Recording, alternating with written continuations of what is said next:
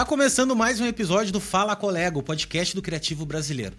Eu sou o Léo Becker e hoje eu converso com Ricardo Bezerra, um designer foda demais, trabalha lá na Tátil, uh, vai conversar com a gente. Eu queria, primeiro de tudo, você está escutando isso no, em algum lugar, certo? De repente lá no Spotify, tá escutando ou no Deezer ou no Google é, Podcast, enfim. Mas agora você pode ver também. Então a gente também está no YouTube. Inclusive o Ricardo me perguntou se isso seria gravado visualmente. Eu falei que sim, porque é gravado. Agora toda a quarta temporada ela tá no YouTube também.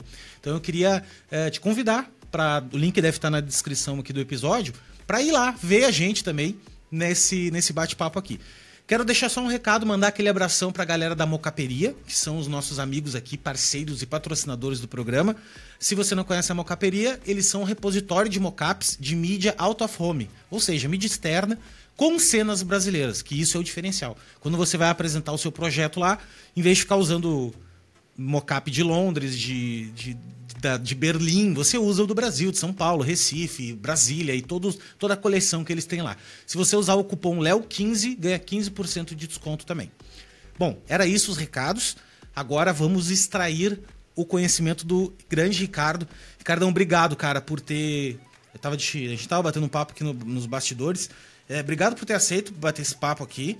Então, é, eu falo, eu agradeço muito, cara, porque hoje o tempo voa, velho, voa. A gente inicia a semana e quando vê acabou a semana, né? Então o tempo ele é mais valioso que o dinheiro já, sabe? Ele, ele é uma coisa muito valiosa.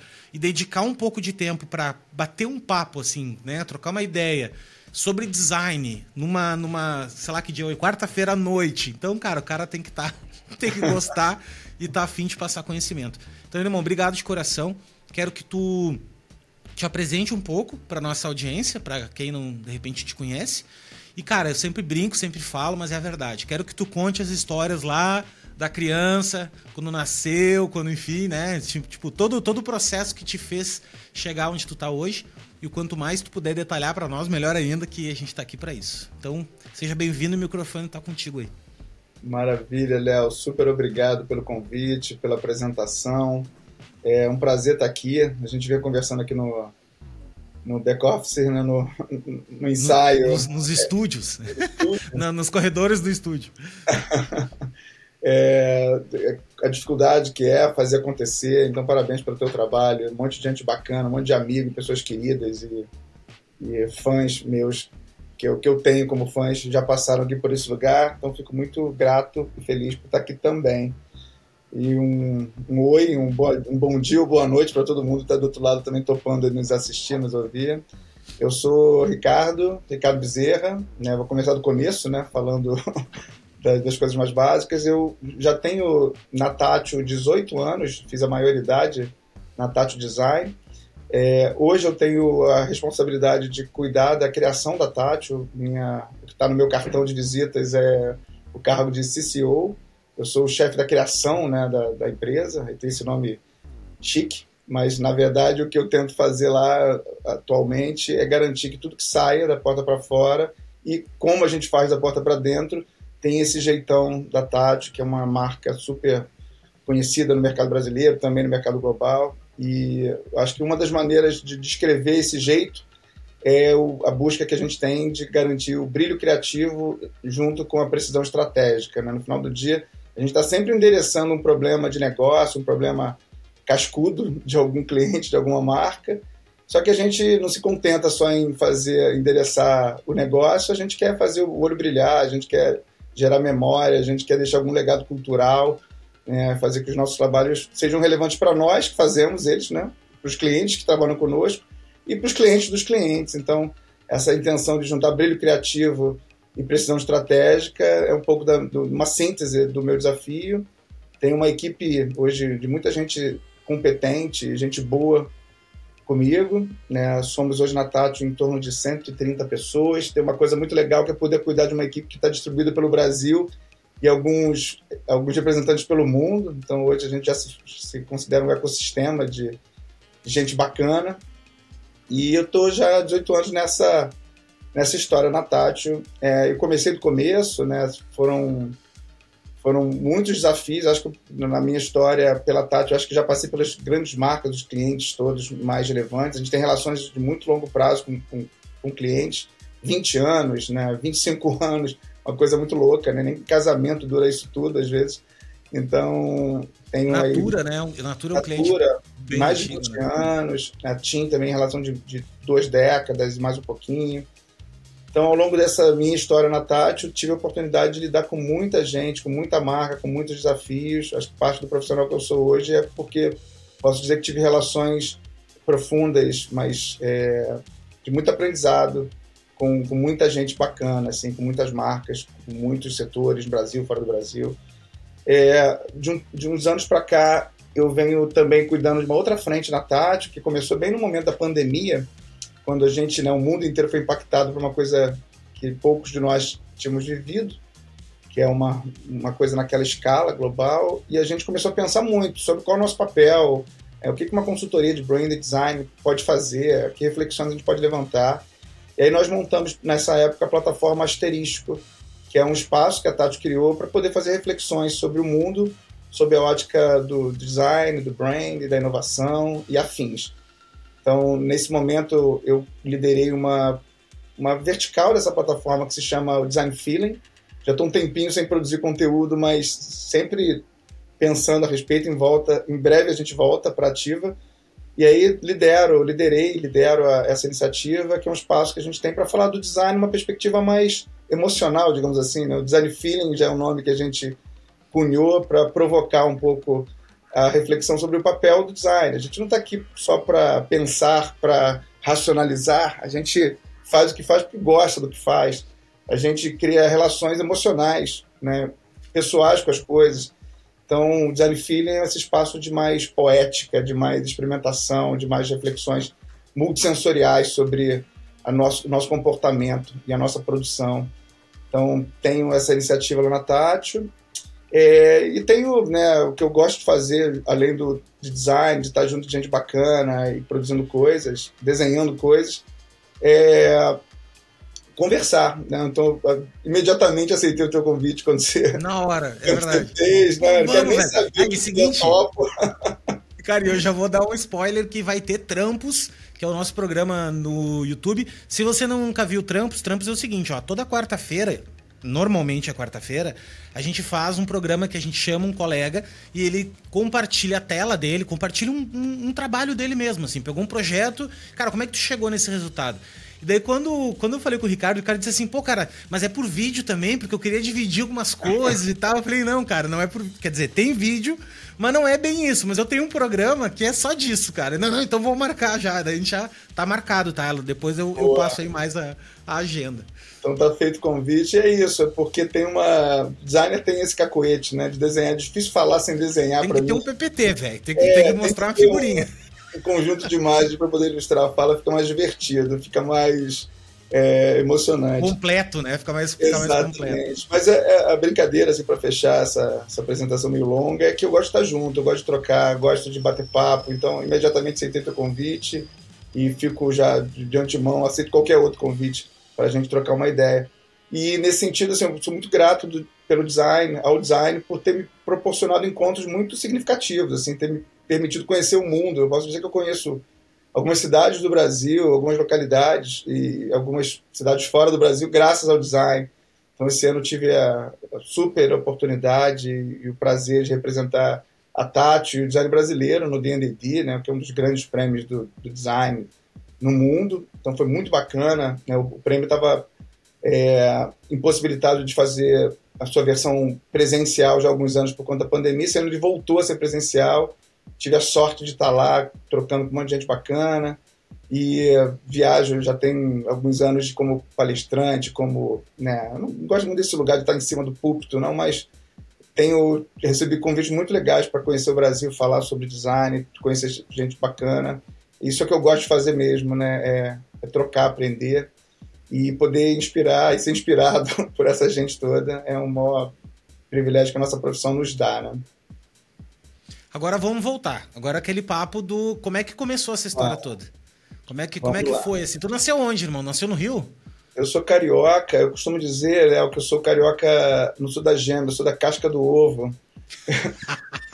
Eu sou do, de uma. bem longe da gema do ovo. Eu moro. Eu nasci, na verdade já não moro mais lá, mas eu nasci num bairro chamado Santa Cruz. Santa Cruz é um bairro que recentemente foi considerado um bairro imperial, né? Porque a, a nossa corte né, portuguesa, a Princesa Isabel, tem, tinha uma casa lá em Santa Cruz. Então, um bairro super tradicional, super antigo no Rio de Janeiro. Já foi uma fazenda jesuíta. Então, eu sou de lá, sou de uma, da zona rural do Rio de Janeiro. Já morei em São Paulo, paguei meu pedágio. Hoje eu vivo Nossa, no Rio. tentou, anos. tentou, uma, tentou uma época. Tentei, então eu sou carioca. Em São Paulo, assim, né, cara? São Paulo, ou tu ama ou tu odeia. Não tem mais ou menos. Não tem Olha, assim, não, vou ficar lá um tempo, não, cara. É. Ou tu ama, tem, eu tenho amigos, vários amigos, na verdade, a grande maioria vai para lá e não volta mais. O cara se adaptou e foi. Mas eu tenho amigos que foram para lá e não, não, não conseguiram, assim, né? Uma cidade muito. É, muito peculiar, assim, muito, muito, muita coisa, né? Para o cara aguentar, né? É, eu, eu né, para não ficar uma má impressão aqui, porque eu sou um, um cara que teve uma experiência em São Paulo muito, muito rica, assim, como pessoa e como profissional. Eu morei por três anos em São Paulo, é, fiz amigos que eu levo para a vida, tive experiências pô, na minha profissão assim que foram fundamentais para eu né, ter o aprendizado que me faz poder ter as responsabilidades que eu tenho hoje. Então eu gosto muito de São Paulo. É uma cidade que convida todo mundo a produzir. Eu acho eu, eu senti na época em São Paulo uma disposição um, um, tesão de fazer, assim como poucas vezes eu senti antes de São Paulo no próprio Rio de Janeiro. Então foi muito legal, assim, eu adoro a cidade, adoro as pessoas que estão lá, e estou sempre lá, né, fazendo aquela boa e velha ponte aérea. Mas eu estou no Rio de Janeiro já há alguns anos, voltei para minha para minha casa, para um lugar de origem. E até eu gosto de me apresentar, vou pegar esse gancho que você me pergunta de onde eu sou porque a gente normalmente se apresenta quase que sempre um cartão de visita, né? uma bio profissional. Na verdade, eu sou Ricardo Bezerra, ou como eu gosto de brincar, Bezerra Ricardo, porque colocar o nosso sobrenome na frente é honrar a nossa ancestralidade, todo mundo que chegou antes da gente, a nossa família, a nossa origem. Então, sou muito grato por ser de Santa Cruz, por ser Bezerra, ter o Bezerra no sobrenome o sobrenome fonte da minha mãe não veio para o meu nome, mas também é uma palavra muito inspiradora, né? É, então tenho orgulho da minha história, sou um carioca lá da zona rural do Rio de Janeiro, que aprendeu design por caminhos pouco ortodoxos, digamos assim. e como é que foi, cara? Como é que tu chegou nisso? Então, Léo, outro dia eu estava fazendo uma. Eu gosto muito de, de olhar para o passado, assim, de resgatar a história. Então, esses, essa, essas perguntas para mim são muito muito caras. É, eu acho que eu sou designer, o que eu entendi que era designer desde criança. Assim, eu gosto de desenhar, isso não é novidade, eu acho que o design, de modo geral, ele se expressa através do desenho, da forma, da visualidade, das ideias, das, das divagações, então comigo não foi diferente. Era uma criança que preferia desenhar do que jogar bola, é, até por faltar talento para um lado, talvez ter talento no outro. Eu acho que eu tive a sapiência de escolher o lado. Era fácil, foi mais fácil para ti nesse era mais sentido. Fácil, era mais fácil. Se tu fosse um bom de bola, ia ser, hum, de repente, atrapalharia um pouco, né? Exatamente, faltavam aptidões em algumas, algumas outras possibilidades. Então, é, eu sou um cara do desenho, uma criança que desenhava muito. E eu estava fazendo uma reflexão outro dia que eu gostava de desenhar séries, assim, séries de quantidade, porque eu gostava de olhar meus desenhos e tentar entender as as transversalidades, as, as linguagens que eu estava usando, a própria temática que eu estava escolhendo. Então eu gostava de juntar as coisas em pastas e olhar e refletir. Eu acho que de alguma maneira ali eu estava exercitando a, a, não só a dimensão expressiva do design, da, da visualidade, mas da, da visão transversal sistêmica, analítica. Então acho que eu me coloco desde criança nesse lugar que ao mesmo tempo sensibilidade de expressar, de se inspirar por uma coisa que às vezes era muito ordinária para muita gente, para mim era inspirador. A minha temática sempre foi. Não eram as coisas fantásticas, eram as coisas ordinárias, simples, que estavam ali à, à, altura da mão, acessíveis a, na minha casa, ali no meu pequeno ambiente. Mas ao mesmo tempo de fazer muitas dessas coisas e, e cruzando e tentando entender as lógicas internas né, dentro dessas escolhas, das formas e das linguagens. Então acho que o design para mim apareceu né, muito muito cedo assim. Eu faço isso que eu faço hoje numa escala profissional já desde. Mas quantos anos, desde quantos anos tinha isso, mais ou menos, que tu te lembra que tu fazia isso e. Olha, Léo, eu não vou falar desde sempre, que é muito clichê, mas desde que eu me entendo criança, talvez 4, 5 anos, 6 anos, eu gosto de desenho, eu gosto de. É, e não é assim, nunca fui um virtuoso do desenho também, não era aquele, aquele cara que, nossa, queria ver o desenho do Ricardo, não, nunca. Pelo menos eu não me considero, mas era um cara curioso, cara, atento. A, a, isso é uma coisa curiosa. Coisas. Isso é uma coisa curiosa, o negócio que falou de aptidão para desenho.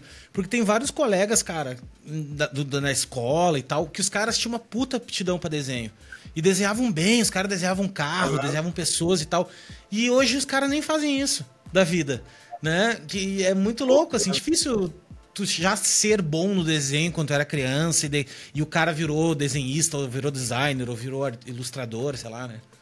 É, para mim era muito mais uma. É, é, louco isso, né? Então nunca. Inclusive, durante muito tempo da minha infância, eu achei que eu desenhava mal, inclusive. Né? Falei, pô, meu desenho não é, é precário, não consigo fazer um, uma mão direito, não consigo terminar aqui uma estrutura que é um pouco mais complexa. Então, nunca fiz curso de desenho nem nada, era intuitivo. Mas o que eu gostava, e hoje eu consigo fazer essa reflexão de adulto, da, da, eu era curioso com as coisas ao meu redor, curioso com os objetos, com as estruturas, com as paisagens. Então, era muito mais uma perspectiva sensível, analítica das coisas, e tentava registrar aquilo, tentava entender no desenho aquela estrutura do que uma plasticidade. Assim. Meu desenho não era um desenho plástico, mas era um desenho que tinha uma sensibilidade de escolher coisas no mundo que me tocavam e, e não eram coisas é, eram coisas heterodoxas, digamos assim, não era o óbvio. E ao mesmo tempo de entender de estruturas, de, de analisar e, e, e exercitar linguagem, tentar encontrar linguagens, desde a escolha do lápis até o papel, mas fazer uma técnica diferente. Então estava muito mais ali na, na dimensão da ferramenta, do tema e da estrutura, né, do sistema que, que aquilo me dá. O que eu estava exercitando ali naquele desenho. Então, um misto de lógica com sensibilidade ali. É, mas desde sempre, eu acho que desde que eu me entendo criança, eu, eu gosto de desenhar, me expresso através de desenho. E daí mas foi ali... indo. Tá, mas é, daí foi indo, foi desenhando, tá, e, e, e, daí se formou, como é que foi na... na, na... É curioso, até conectando um pouco com a história da. Eu, talvez eu faça isso de vez em quando, eu criar alguns nexos aqui, algumas conexões, com o fato Mas de ser não de é linear, Cruz, a história não é linear, ela é. Não é linear. O fato de ser de Santa Cruz, morava num quintal, zona rural da cidade. Meu, meu, nunca fui de apartamento, nunca fui criança de carpete, então brinquedo era o que estava no quintal, né? Então uma folha de árvore, de uma mangueira caída, um pedaço de um tijolo quebrado né, era, um, era um insumo. Então, ao, ao, mesmo tempo que tinha o desenho bidimensional ali no, no grafite, no papel, tinha a coisa do, de olhar, criar objetos com sobra de coisas, com pequenas coisas. Então, tinha uma, uma dimensão inventiva também. Até outro dia eu comentei, olhar um tijolo e ver uma nave espacial, eu acho que não é tão trivial assim. Então eu criava as minhas naves espaciais com sobras de tijolo de argila e, e coisas desse tipo. É, e fui nessa até é, uma, certa, uma certa idade. Acho que eu sempre desenhei. Chega na juventude, na adolescência, ele está preocupado com outras coisas também. Ali foi a hora que eu relaxei um pouquinho, fui viver a vida. Mas o desenho ele se apresentou de novo no momento da, do pré-vestibular ali. É engraçado que, ao mesmo tempo que eu sempre desenhei, eu tinha a visão que eu tinha profissional, eu queria ser piloto de avião, de caça. Eu acho que eu queria ser um, um Top Gun da vida, sei lá, essas uhum, imagens é, que lembro, rolam no nosso Eu lembro quando o cara viu, viu, viu os filmes do, do, O cara queria aquilo, né, cara? E tu sabe é que eu morei anos numa cidade, Canoas, Porto, é, do lado de Porto Alegre, no Rio Grande do Sul, que tem uma base aérea. Então, Olha. velho, eu me, eu me criei assim com um avião caça voando o dia inteiro e é muito louco assim. Eu também tinha essa visão. E como a gente quando é jovem não tem a visão do que a gente gosta de fazer com a com a visão do com a visão de empre, de, de é, profissão, né? Então, no caso, assim, pô, desenho, tu nem tinha a percepção de, ah, vou virar desenhista. Não, nada, nada a ver, né? Era uma coisa... Nada. E, e o louco dessas histórias, também criando algumas conexões, assim, Santa Cruz tem uma base aérea muito famosa, inclusive, que é, tem um hangar da base aérea de Santa Cruz, que foi um hangar construído para receber o Zeppelin, né, o, na época, que era uma coisa monumental, né, aquele inflável enorme, é um hangar muito fora das proporções de, dos aviões é, militares e aviões comerciais. Então, era muito icônico. A base aérea de Santa Cruz é um ponto turístico de Santa Cruz, inclusive. Eu tenho uma família que né, trabalhou lá, alguns militares também da aeronáutica. Então, essa coisa da aeronáutica também estava ali nas conversas. Mas eu tinha essa imagem, eu também percebi depois que eu tinha uma imagem projetada de mim, assim, na, numa farda, numa, numa figura que era um imaginário. E, e, aí, em algum momento. Figura do herói. Tava no cartão. Figura do herói, provavelmente, provavelmente um arquétipo desse louco aí que a gente se enquadra, né? do herói. É. Ah, e os filmes do Rambo, né, velho? Os filmes do Rambo, os filmes do, do, do, Chuck Norris, né? Pô, tava ali, né? Os anos 80 fizeram isso com a gente, né? Tá louco. Mas, enfim, é, eu, eu até, então, o início da, da minha momento de tomar uma decisão do, do vestibular, a minha vontade era ser militar, fazer curso e ser piloto. Era, eu só, era só isso, foi só isso durante muitos anos, embora eu desenhasse o tempo todo. E aí o que aconteceu foi que quando eu escolhi, mudei de colégio, é, o colégio para onde eu fui não tinha esse papo de militarismo, era vestibular e era ser profissional liberal, qual a profissão. Isso de alguma maneira me influenciou e eu deixei de lado toda a dimensão aeronáutica, digamos assim. E aí foi muito curioso, Léo, porque até o último minuto da inscrição no curso lá do, do, vestibular, eu não sabia o que fazer. E aí eu tinha na minha cabeça, não, vou fazer para testar, para ver o que vai acontecer e depois eu decido. E aí na, eu me inscrevi em três, em duas universidades, na UFRJ e na UERJ. Para a UERJ eu fui com a mentalidade de me inscrever em medicina Chegando lá, eu vi a relação candidato vaga e desisti, fiz informática, dada informática. a convicção da o nome pessoa. era informática na época, né? É. Exatamente. E na UFRJ eu me inscrevi em desenho industrial. E foi muito curioso, porque o meu primeiro contato com a profissão foi lendo um parágrafo do caderninho na época, né? O programa era impresso e tinha um parágrafo que falava sobre design, design gráfico, design de produto, ou programação visual, ou projeto de produto, né? Como queira e falava que era desenhar embalagens, desenhar marcas, desenhar. Falei, nossa, desenho, mas desenho não de uma perspectiva artística, uma perspectiva é, sistêmica. É, aquilo me tocou de um jeito, um parágrafo. Eu falei, nossa, é, para cá, para o UFRJ, eu vou nessa aqui. Não tenho perspectiva de entrar, estou aqui fazendo um teste. E aí, eis que eu passei na UFRJ aquele ano e entrei em desenho industrial meio que é, por acaso, né? Sem muita, sem saber muito bem onde eu estava me metendo. Foi o início foi por aí. E daí começou a cursar. E daí quando começou a cursar, tu sentiu que que era para ti, até o primeiro professor começar a falar sobre história da arte, quando e eu me pegaram na história da arte assim. Quando eu comecei a estudar a história da arte, pensei, não, é isso aqui, velho. É isso aqui que eu quero saber, entendeu? É. E não era história da arte no sentido de ser de, de pintura e nada, mas era a questão técnica mesmo. Tipo, cara, tudo tem técnica por trás. Né? E daí, quando vi um professor falar assim, nossa, aquilo ali me. E também quando eu fui na biblioteca, a primeira vez que eu fui numa biblioteca, que eu entrei assim, que eu vi só livro de design, eu pensei, cara, existe um. Os caras escrevem só sobre isso, olha só que louco. Uma coisa que eu nem imaginava, né? E daí, puto, o mundo caiu, assim. Não, é, foi incrível, assim. Eu também tive as primeiras, as melhores primeiras impressões que você pode ter. É, imagina, eu morando ainda em Santa Cruz, estudando na UFRJ, na Ilha do Fundão, né, uma viagem de três horas, né, de ônibus, e assim, que era, não tinha meio do caminho, ou você amava ou você desistia. Então, é, o fato de entrar numa faculdade pública, para mim, era a única condição de eu cursar, na época, pelas condições do meu pai, então eu abracei aquilo pela responsabilidade no primeiro momento, não perder a chance de, de cursar uma faculdade pública, do contrário, eu não faria uma faculdade. É, e quando eu cheguei lá, eu tive esses impactos que você descreveu, assim, e a, e a sorte que eu tive de passar para o FRJ, que o curso de design é ministrado pela Escola de Belas Artes, é um privilégio, assim, primeiro uma faculdade pública, né?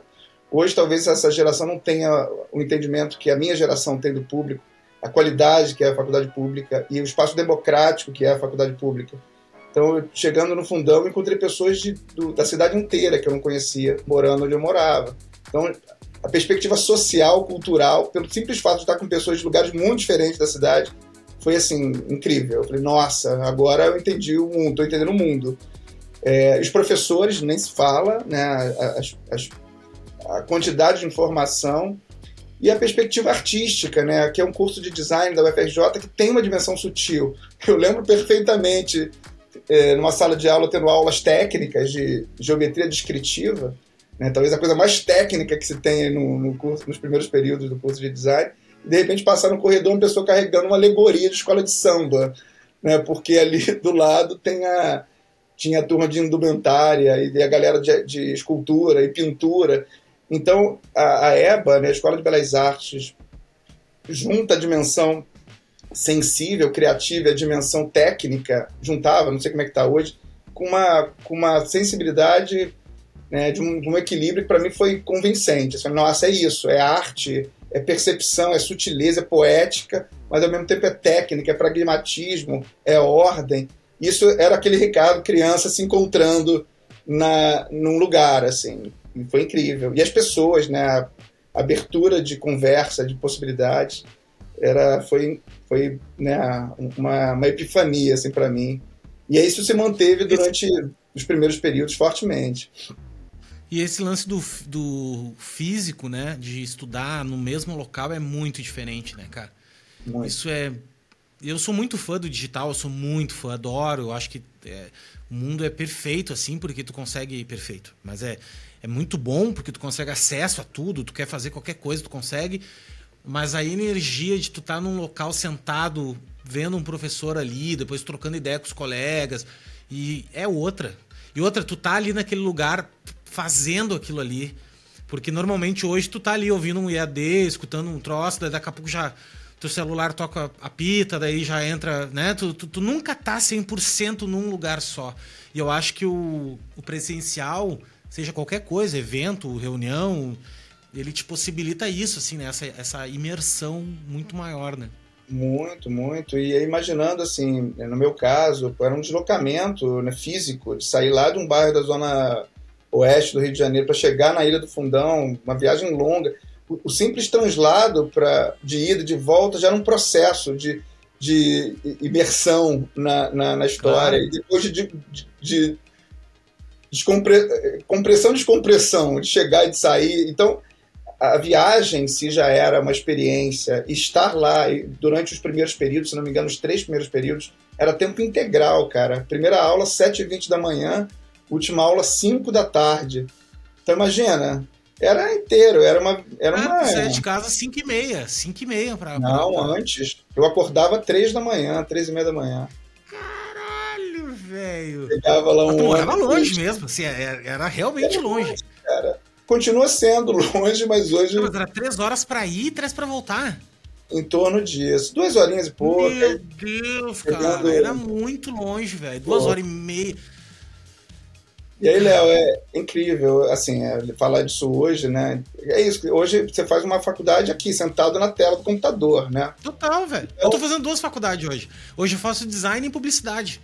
E eu acho super boas faculdades. Só que, eu, só que eu fiz um período. Essa época que eu te falei que eu entrei na faculdade e tal, foi assim. Eu já contei mil vezes essa história, mas não interessa, eu sou o dono do podcast, eu vou contar de novo. eu, eu, eu, cara, eu já trabalho com design, que eu não sabia nem que era design, mas assim, há 20 anos. Só que quando eu tinha. Hoje eu tenho 38 anos. Quando eu tinha uns. Sei lá, eu comecei com uns 17. Mesmo, mesmo eu comecei antes, mas ganhando um dinheiro com uns 17, 18. Eu fui entrar na faculdade com uns 27 que eu entrei na faculdade. E fiz um semestre só presencial. Só que, cara, quando eu entrei com 27, eu já tava com outra cabeça, porque eu já trabalhava há um tempão no mercado. Eu já tava um pouco mais velho, já tinha passado aquela idade assim dos 20, 21, 22, que tu tá naquela loucuragem e tal. Então eu aproveitei, nos seis meses, cara, que eu era o, o, o CDF, entendeu? Eu era amigo dos professores, eu chegava e ficava na fila na frente, eu, eu respirei a faculdade. Então, naquele momento que quando eu entrei na, na, na biblioteca, ou quando eu vi um professor falar de design, falar de todas as possibilidades, aula de desenho, teve uma primeira aula de desenho, de sombra, disso, daquilo. Eu fiquei maravilhado, entendeu? E hoje não tem, hoje eu faço EAD, né? Porque eu busco fazer um, um, mestrado depois, eu quero fazer um mestrado, um doutorado, mas daí eu não quero fazer EAD, eu quero fazer daí, até porque não tem, né? Mas presencial mesmo e tal. E é muito diferente, cara. É muito diferente. Hoje eu leio, tem, tem matéria que eu não quero fazer, eu passo a dou next, next, next e deu. Lá não, lá tu tinha que sentar e fazer, cara, entendeu? E aquilo, querendo ou não, te adicionava alguma coisa. Mesmo que tu não gostasse da matéria, tinha uma, uma frase lá, uma, uma, um ponto de vista que tu pegava para ti. Puta, eu nunca chegaria nessa informação se eu não tivesse obrigado a fazer isso aqui, entendeu? Então tem tem tem prós e contras aí bem diferentes, bem pertinentes assim. Eu acho que tem tem muitos contras que são ruins, são realmente contras assim nessa questão digital, né? Mas é a vida, né? Não é, dá pra ficar chorando e é, achando que é, é, processo evolutivo, né? A gente... É, é, não dá pra ficar no. Porque na nossa época era boa, aquele papo né, não é, vai rolar. Exatamente. Mas tem, acho que gente está vivendo também esse momento né, de, de, mundo, assim, na nossa profissão, de buscar o, o melhor dos dois mundos, do, do encontro, né? É, ressignificar o, o, encontro físico, a experiência né, tátil, a experiência de estar ali junto, de, de, de, de ter, de fato, uma vivência, uma memória do que você está fazendo, porque toda a relação na tela é muito, é, muito fria, né? Você tem aqui uma mídia criando a, a interface, você tem a possibilidade da coexistência dos tempos, da, do, das, das realidades, mas ao mesmo tempo você não tem uma dimensão da, da fisicalidade, Física, né? da fisicalidade. E aí, no meu caso, né, é, tinha uma dimensão do tempo, né? esse tempo de ir, esse tempo de voltar, para mim eram tão prósperos, porque era um tempo de reflexão. Principalmente na volta da faculdade, uma viagem dessa, eu vinha resolvendo os projetos todos na minha cabeça. Eu, quando chegava em casa, né, nos tempos que eu tinha de produção, era, era experimentar, porque toda a reflexão era, era acontecia no trajeto, no, no, no, período, no intervalo. Então foi uma experiência muito rica, assim, de estar na UFRJ, mesmo sendo distante. Isso, eu acho que eu consegui transformar isso em valor para mim. é curioso, você perguntou da hora de acordar, assim, eu era, eu acordava muito cedo e chegava muito tarde. Eu, eu era o primeiro a chegar na sala, muitas vezes. Né? E eu era o último a sair, então eu posso dizer que eu vivi os primeiros períodos da UFJ inteiros, intensamente. Isso hoje é, é, é, valor, com certeza. É muito valor. E se formou? Que anos tu te formou lá? Eu me formei, cara, eu, eu vivi sob o fantasma do jubilamento durante a, o curso inteiro, porque nessa dinâmica de morar longe e chega um momento que você precisa estagiar, trabalhar, é aquela hora que dá um nó, né? Então, caramba, como é que eu concilio? Aí a gente ia fazendo uma, uma, uma disciplina aqui, outra acolá, tentando conciliar com a vida profissional. E essa história inteira durou 10 anos. Eu entrei em 94, Boa. eu me formei, me colei grau em 2004. Foram 10 anos de cara, experiência. Mas aí tem uma outra coisa também, cara. Mas daí eu vou te falar, meu, tem uma outra coisa que eu acho que, que é errado na vida, na vida como um todo, é que tu ter que escolher alguma coisa para fazer muito novo. Muito Isso é uma merda. Nossa. É uma merda, cara. Porque o legal mesmo é tu começar depois mais velho. Porque, claro que não, a vida não possibilita isso, a não ser quem é herdeiro e tal. Mas, tipo, porque se tu pensar, cara, foi maravilhoso durante 10 anos tu conseguir te formar. Porque durante 10 anos, tu é outra pessoa, cara. Tu foi evoluindo, tu foi. Tu tinha relacionamento com os professores em 10 anos, tu tinha. É, tu foi vivendo aos poucos, né? Não é aquela coisa que, ah, tu entrou, terminou em 4 anos, tá e aí, meu? Tu com 24 anos, 25 anos. O que tu é com 25 anos, velho? Nossa, eu, entrei na Não faculdade. nada, entendeu? 17 anos, Léo. Hoje em dia, né, a galera vem com um chip muito mais evoluído que o nosso, né? Vem, então, uma, é, uma, uma, pessoa de 17, 18 anos tem muito mais bagagem, informação. Né? Lá atrás, em 94, eu com 17 anos, sabia muito pouco de, de muita pouca coisa. Sabia nada. Não tinha internet, né, cara? Não tinha não nada, tinha não tinha nada. Eu... O acesso que nós tínhamos à informação era revista era um pouco de filme, que era a sessão da tarde e, e, e Globo, né? Eu acho que a Globo fez muito isso, não sei da tua realidade, mas eu não tive não, TV a cabo, essas coisas aí, nunca tive nada disso. E a gente pegou a última, eu não sei, cara, mas eu peguei a última, eu sou da última geração do analógico, porque ah. eu fiz a transição, né? Eu quando comecei a trabalhar, a internet a, a internet comercial tinha entrado a recém, assim. E e aí depois virou, e as próximas gerações já vieram digital. Mas eu, a minha infância, foi brincando na rua, velho. De pegar, de, de. Nossa, fazia. Funda era o nome, mas tipo assim, aqueles. É, de, de bodoque. Porra, fazia fogueira, subir em árvore. Éramos é... designers, né? Éramos era, tocava terror, velho. Tocava o terror, cara. Lá, lá, onde eu morava era uma rua sem saída. E todo mundo conhecia o Léo, porque o Léo era o cara que. Ah, não era nem eu, velho, às vezes. Mas, ah, não, foi o Léo que fez e tal. A gente realmente se divertia, assim, como criança, porque era um monte de criança, nós não tinha nada para fazer. Os pais não tinham essa coisa da cultura é, dar um celular na mão da criança e a criança. Na nossa época não era assim, velho. Era assim, ó, vai pra rua brincar. Cata deu, deu, vai pra rua brincar. E daí tu te machucava e tal. Não chora, vai tomar um banho e era isso, entendeu? Então a gente se criou assim, velho. E, e eu acho maravilhoso. Infelizmente, foi a última geração, porque daí, infelizmente, que eu digo assim, que, ó, que nem tu disse, né? Eu acho que é, não tem como chorar leite derramado, aquele papo do, ah, porque na nossa época, não. São coisas diferentes. Mas o que eu vejo é que hoje as crianças e os jovens e tal, eles têm menos interação, na verdade. Porque é tudo muito mais digital, é muito mais. É diferente, mas eles têm mais informação, né? Então, uhum. por outro lado, eles têm muito mais informação, mas de repente não sabem o que fazer com esse monte de informação também, né? Total. Enfim, é papo filosófico, é, né?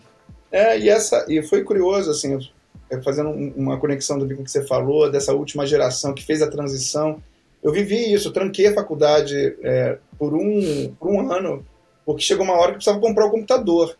Né? Você acredita, eu vivi quase metade desse curso sem computador, criando, criando conexão, criando linguagens.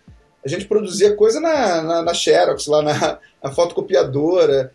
Eram umas invenções assim que porra, a gente se atrevia, eu um grande amigo meu. No mimeógrafo. Fazia no mimeógrafo.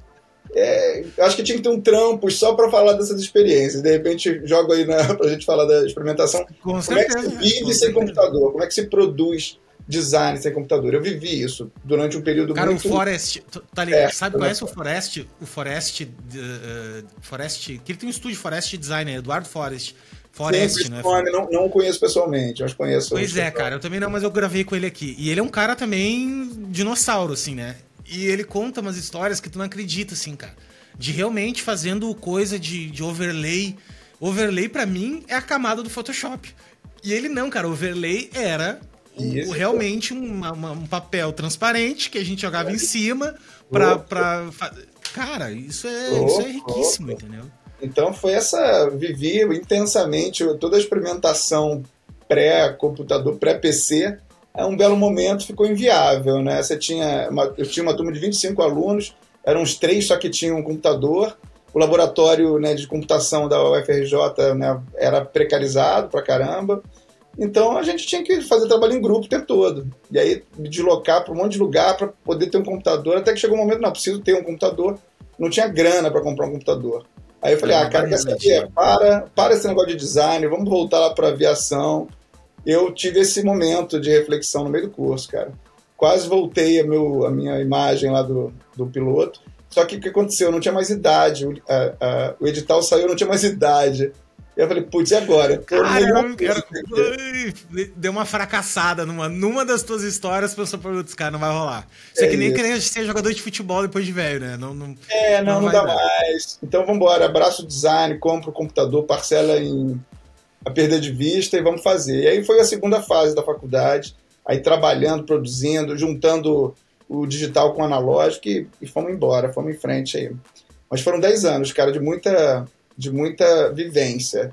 E essa possibilidade de experimentar numa faculdade, ainda ter um lugar acadêmico, é um lugar de segurança, né? Para você experimentar, para você perguntar, para você fazer merda e ter lá o, o, o estágio, o trabalho que você precisa acertar. Isso é muito rico, sabe? Eu acho que essa inserção no mercado muito cedo também, ela, ela nula ou ela, ela sufoca a possibilidade da experimentação. Você tem um briefing de alguém que está te cobrando alguma coisa num tempo, numa, numa pegada muito comercial.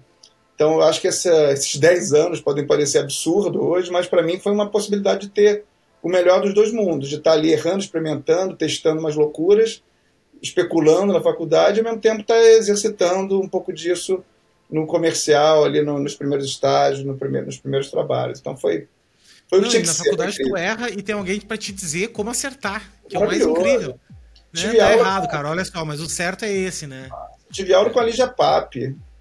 Uh, uh, não, assim, e uh, eu não sabia na época quem era a Lígia Pape. Eu lembro que os, os alunos, nossa, Lígia Pape, eu falei, quem é essa moça? Eu tinha que saber, mas, porra, Ricardo, tu não sabe quem é? Eu falei, não, cara. E aí, ela imagina. Não foi lá no né? meu bairro ainda, ela não foi lá. A ainda. riqueza, então a riqueza de trabalhar com arte, né? Ter uma galera nesse nível, assim, de discutir, de fazer uma reflexão mais filosófica sobre a produção, foi, foi muito legal. E te formou daí, 2004, 2004 já no mercado. Já estava no mercado ou como é que foi assim? Eu já estava no mercado, que também foi muito curioso. Em 2004 já era eu era sócio de um escritório. Eu demorei tanto para me formar que eu estagiei um, dois lugares, até que num lugar a gente, eu e um parceiro meu, a gente foi indo bem e fomos convidados a, vocês não querem entrar nesse, nessa sociedade com a gente? Eu fui de estagiário a, a sócio de um pequeno escritório de design é, antes de me formar. E aí eu lembro que nas, nos últimos períodos já eu tinha uma aluna que era colega de turma que também era minha estagiária no meu escritório. Que assim, bizarro, assim, velho. Já... É, louco, o cara sabe? um nego velho na faculdade que já tava dentro, já, tipo, era, era é. professor já na faculdade, não tinha se formado ainda. Exatamente. Eu lembro uma, uma vez um... professor Ricardo, mostra primeiro aqui o projeto pra gente já ter uma referência pra galera depois. Então eu já tava ali conversando com os professores. É, mas, sabe, Tu sabe que aconteceu uma coisa muito esquisita esses dias. Uh, eu, essa faculdade, seis meses que eu fui lá e tal, foi a Uniriter, lá, de, lá do Rio Grande do Sul, né? Em Porto Alegre. Uhum. E, e eles me chamaram um dia desses para fazer uma palestra de empreendedorismo e comunicação no design e tal, assim, né, na internet, coisa, pra turma, pra uma turma de design lá. E é muito louco, cara, porque pensa só, eu nem me formei lá. Tipo assim, cara, se tu pegar, sei lá, fazer isso uns 7, 8 anos atrás, eu era aluno lá, velho, entendeu? E, e, é, e é muito. Mas isso, assim, cara, isso foi uma coisa na vida que me deu sempre a. Eu acho que até foi legal isso de não ter entrado na faculdade no início, porque se, se tu não conhece as regras, às vezes tu, tu não tem limitações também. Porque muito, eu noto muito isso, assim, às vezes a gente pega uma galera que se formou na faculdade agora e a galera tá tão com medo de ousar, de, de fazer uma parada diferente. Ah, não, porque isso na aula tal, o cara. Não, porque a regra, porque o design, porque. E como eu não conhecia as regras, eu fui fazendo, cara. E eu acho que isso é, isso é importante, assim, de. Não, não é porque tu foi pra academia, não é porque. Cara, a academia é um ponto de vista, cara. É um local lá que, que vão te tem muita coisa e tal. Mas daqui a pouco tu é o cara que tá escrevendo os livros também, entendeu? Então não, não, não endeusar as coisas, entende? Não, não tornar a coisa inacessível e ao mesmo tempo que foi escrito em pedra. Ah, não, porque o, o cara lá escreveu em pedra. Não, cara, o cara é um, um designer como tu também foi, vai, vai, vai ser um dia, né? Então, isso foi bem importante para mim também, assim, tendo uma análise. Isso eu falei com o meu analista um tempo atrás também. Tendo essa análise, assim, de às vezes tu não tu não seguir só o caminho certinho também tem as suas vantagens, entende? Exato, eu acho que tem uma coisa de essa hetero, heterodoxia que eu comentei, assim, essa história meio louca, meio fora do esquadro, né? É que cria uma perspectiva original, nova, única. É a minha história, né? É bacana do teu convite aqui é conta a tua história, porque a tua história é única. Então não tem uma regra, não tem um caminho que serve para todo mundo. Então eu me formei a partir dessas loucuras, né? Dessas, desses encontros e desencontros. E essa perspectiva de você de fazer a conexão academia e mercado, né? nesse lugar que eu estava, ao mesmo tempo já ter ali um compromisso como um, um empreendedor criativo, digamos assim, e ao mesmo tempo estar tá ali estudando, eu, eu conseguia fazer pontes que pouca gente fazia. Nem os professores faziam, porque eles eram professores, eles estavam no lugar ali de. Isso, eles não estavam fazendo outra coisa.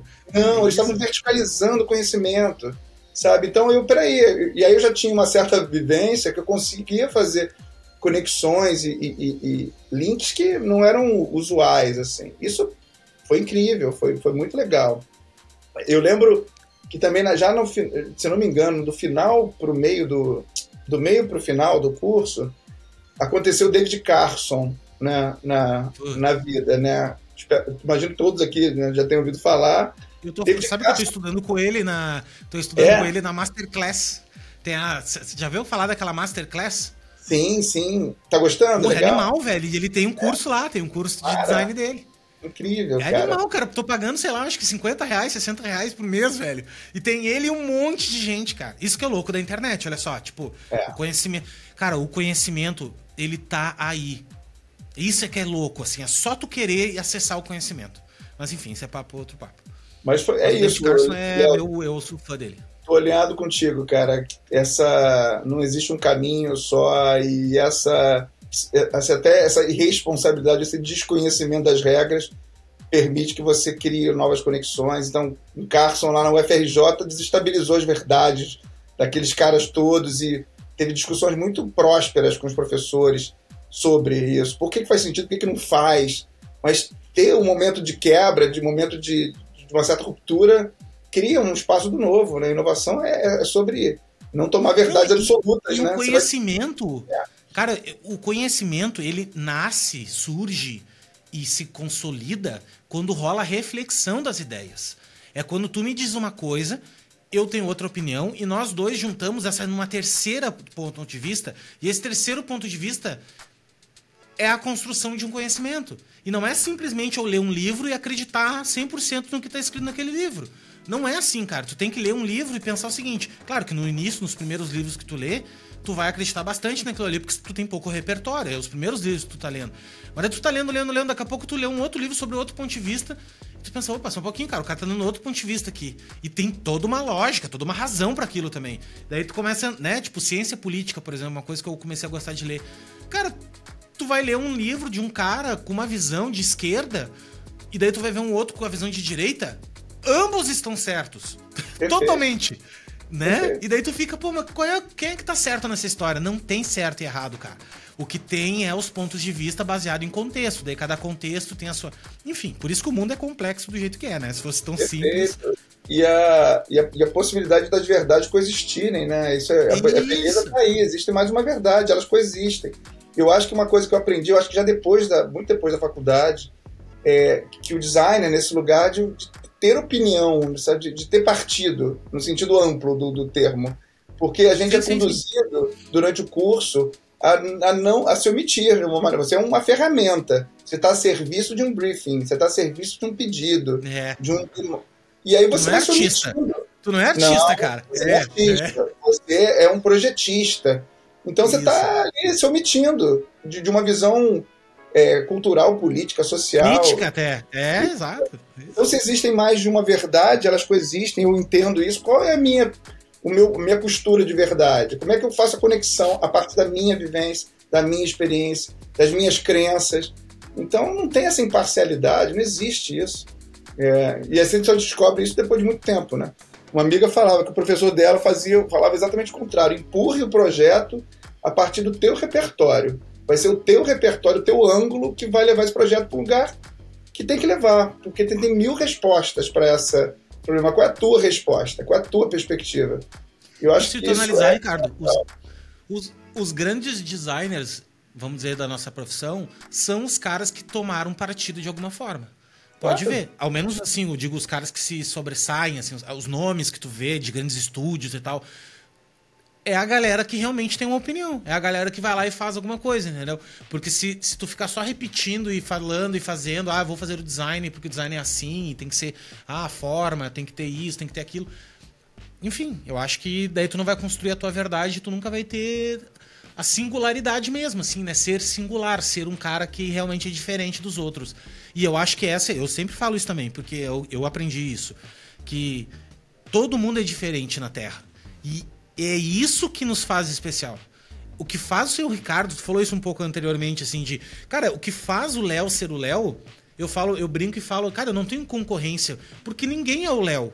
Ninguém sou, ninguém é eu com as minhas histórias, com as minhas visões, com a minha cara, ninguém, cara. As pessoas elas podem ter as histórias dela, ter a visão dela, pode ser mais alinhado com o que tu gosta e tal, cada um tem o seu, o seu jeito, mas se tu querer ficar te comparando aos outros e ficar querendo é, fazer igual aos outros, tu nunca vai achar o teu caminho, velho. E tu tem que acreditar no teu caminho, entendeu? E é isso que é o difícil, né? Claro, a gente tá aqui filosofando, mas é, é quando tu vai ficando mais velho que tu vai percebendo isso. E no e é início, na verdade, tu quer ser igual a todo mundo. Tu Exato. quer ficar no grupo, né? Porque tu não quer ser, ah, não, pô, mas todo mundo tá fazendo aquilo né? ali. E, e é, é, eu lembro que as roupas, cara, eu usava roupa igual dos caras. Tipo assim, não, eu queria usar, não, porque a galera tem a mesma roupa. E, é. é. e isso tá errado, cara, entendeu? É, é, é, a questão do pertencimento, né? É importante também, quando você falou, né? Eu também conhecer, tem, eu acho que é. Eu, acho que é. é eu preciso conhecer perspectivas diferentes para poder, e com o tempo, formar minha perspectiva. Então você precisa verticalizar conhecimento, vivência sobre determinados grupos, determinadas visões, assim. Só que com o tempo você vai formando a tua conexão. Por isso que eu acho que eu vi uma coisa muito legal, que o designer ele não deve ser nem especialista, nem generalista. Ele é nexalista, ele é o conector. Porque conforme, quanto mais exposto a muitas informações, você vai criando a tua edição. dessa, dessas informações. E aí você se forma a partir disso. E um outro esquema que eu tenho pensado muito, assim, tenho até trazido isso para Tátil, que está todo mundo, de uma certa maneira, buscando originalidade, né? Eu preciso me diferenciar, eu preciso me posicionar, eu preciso encontrar a minha originalidade. E aí a, a própria etimologia da palavra originalidade vem de origem, né? Original vem de origem. Se você não sabe a tua história, a tua origem, ela, e a origem não profissional, tá? A tua origem como pessoa, como indivíduo. A história tu está, teus... Tu está design, mas tu, é, tu, tu está designer. E não é um designer, cara. Não, a não. gente né? Tu acabou de falar isso no início também, assim. Eu, cara, tu é o, o, o Bezerra, velho.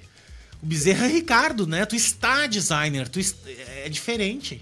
É, você não pode se restringir à tua profissão e nem a nenhum rótulo. Então, acho que esse conhecimento sobre origem, sobre história, sobre quem chegou antes de você, inclusive, na tua vida e na tua profissão também, é fundamental. Então, esse olhar que, que valoriza a ancestralidade, que valoriza a história, que valoriza a origem das coisas, pergunta, pergunta, questiona, entende a origem, entende os nomes que vieram por trás dos nomes, por trás dos nomes. Isso é fundamento. É, e aí a originalidade vai vir daí. E aí a originalidade vem também de uma perspectiva que você projeta para o futuro. Eu acho que também a capacidade de imaginar, ou de se imaginar, de criar imagens, eu, eu acho uma coisa importante. Né? Como eu me vejo, como eu me sinto. Eu acho que a gente não pode perder isso, a, a dimensão do desejo, da projeção do futuro. Então, eu acho que tem uma coisa da originalidade que vem da origem, do passado, da história, do autoconhecimento, mas também vem de uma projeção, de uma imaginação, de preferência utópica, né, desejável, bacana, que você faça para você, para os seus, para a tua profissão. E aí, a, a, acho que a, o encontro acontece no presente, né, porque é a única coisa que a gente tem. Então, se você pega a tua bagagem, a tua vivência, o teu conhecimento acumulado conecta ele com a tua visão de futuro e aplica agora, nessa conversa que a gente está tendo agora, no, no trampo que a gente vai fazer logo depois dessa conversa, ou no próximo briefing, aí você está construindo. Eu acho que a, a tua originalidade, ela vem do encontro entre a tua origem, a tua, teu repertório, a tua vivência, com uma imagem projetada, imaginada, desejada de futuro, agora, aplica agora. Porque se você faz isso com alguma consistência, está se tornando original, você vai naturalmente ser você. E as pessoas vão perceber isso. Então não é copia ninguém, entende, pesquisa, estuda, mas não copia. Ou até copia como um meio de desenvolver uma técnica, que é, que é legal também. Mas cria uma. Imagina, se imagina e se conheça e vai aplicando. Todo projeto, todo problema é uma, é uma oportunidade disfarçada, né? Então a gente às vezes perde oportunidades aí porque a gente está ou preso no passado, ou projetando o futuro, ou, ou olhando no futuro. Então dá para tentar conciliar Mano, os E como é que tu aí, né? chegou? Né? E como é que tu chegou desta, deste, desta tua sociedade a tátil? Tipo assim, quando é que foi? Como é que foi o caminho até lá, assim? Então, pegando, pegando os atalhos, tentar contar uma história, uma história breve aqui. não, precisa, é... cara, ser breve, mas o que eu queria. Nós, nós, não chegamos no tempo presente ainda, entendeu? Nós estamos lá atrás. Chegar, vamos chegar em 2023. Então, essa sociedade durou um tempo e foi incrível, assim, porque já na, na primeira experiência mais profissional, testar o mercado, ser empreendedor, assumir dívida, assumir responsabilidade com outras pessoas, então foi por um choque de realidade, assim, de cara. Né? O negócio, em algum momento, ficou inviável e a gente foi viver a vida. Gente, foi incrível, vamos seguir a nossa vida. E nesse momento foi muito por um lado frustrante, né? Você ter um negócio logo cedo e ele não dá certo, né? Você quebrar a cara logo cedo, mas por outro lado, foi, cara, o que, que eu quero fazer mesmo? Porque esse movimento agora é movimento para é do desejo, sabe? Eu lembro que eu e esse meu amigo, teu xará, o Léo, que é o meu, meu amigo, meu irmão, a gente juntos estava no mesmo dilema, assim, cara, a gente, nossa sociedade deu certo até um certo ponto, a gente precisa ir para o mercado. O que, que a gente quer fazer? E aí foi muito legal, Léo, porque foi, eu não quero saber quanto é que paga, eu não quero saber onde é que é, eu não quero saber, eu vou buscar as coisas que eu quero. A gente abriu na época um catálogo, acho que da, de uma. Não sei se foi a Associação de Designer Gráfico, Designers Gráficos, foi um, um, um book né, que falava das, dos escritórios, né? E a gente foi escolhendo, pô, esse trabalho é foda, esse cara aqui é incrível, queria aprender com ele. Aqui tem uma pegada muito legal, esse segmento que eles trabalham é muito legal. A gente escolheu. Vamos escolher aqui 10, os top 10 aqui que a gente vai buscar, na cara dura. E aí a gente montou um portfólio. E, na época, eu e esse meu, meu amigo, a gente tinha muitos trabalhos em comum. e a grana ainda era curta, a gente, cara, vamos fazer dois portfólios, não vamos fazer um portfólio só. E, e a cara, gente. Vamos mandar, sim, sim. Vamos mandar. Então foi muito louco que a gente rachou assim, a conta no meio, fizemos um material impresso bacana. E dos 10 escritórios, mais ou menos, ele foi para cinco entrevistas e foi para outras cinco. E tinha um escritório que foi o único escritório que a gente coincidiu. Falei, porra, esse aqui eu quero ir. Falei, eu também. E aí a gente vai junto nesse. Pô, maluquice, fazer uma entrevista juntos, um combo. E a gente marcou, e na época foi a antiga pós-imagem, que depois virou a Crama. Então a pós-imagem, na época, era um lugar que atendia muito o escritório, é, a indústria fonográfica, produziam capa de disco, faziam umas paradas muito loucas, assim, muito experimentais, bacanas. A gente curtia bastante o trabalho. E fomos os dois juntos fazer entrevista lá num combo. E, por incrível que pareça, eles contrataram os dois. E entramos na, na pós-imagem. E aí foi uma época muito bacana de fazer por capa de disco, fazer é, trabalhos de aquelas coletâneas todas que rolaram durante um tempo, anos 90, final dos anos 90, 2000. Então participei de algumas, era um trabalho de experimentação assim muito bacana, uma galera muito fera até hoje. Acho que foi o Dream Team com quem eu trabalhei, pessoas que estão aí no, no Brasil e no mundo brilhando, conheci nessa época.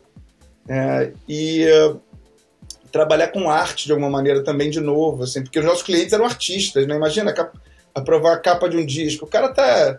Repertório dele não é técnico, sabe? Era um. Cara, isso eu tive muita sorte também, porque eu trabalhei muitos anos com festa de música eletrônica.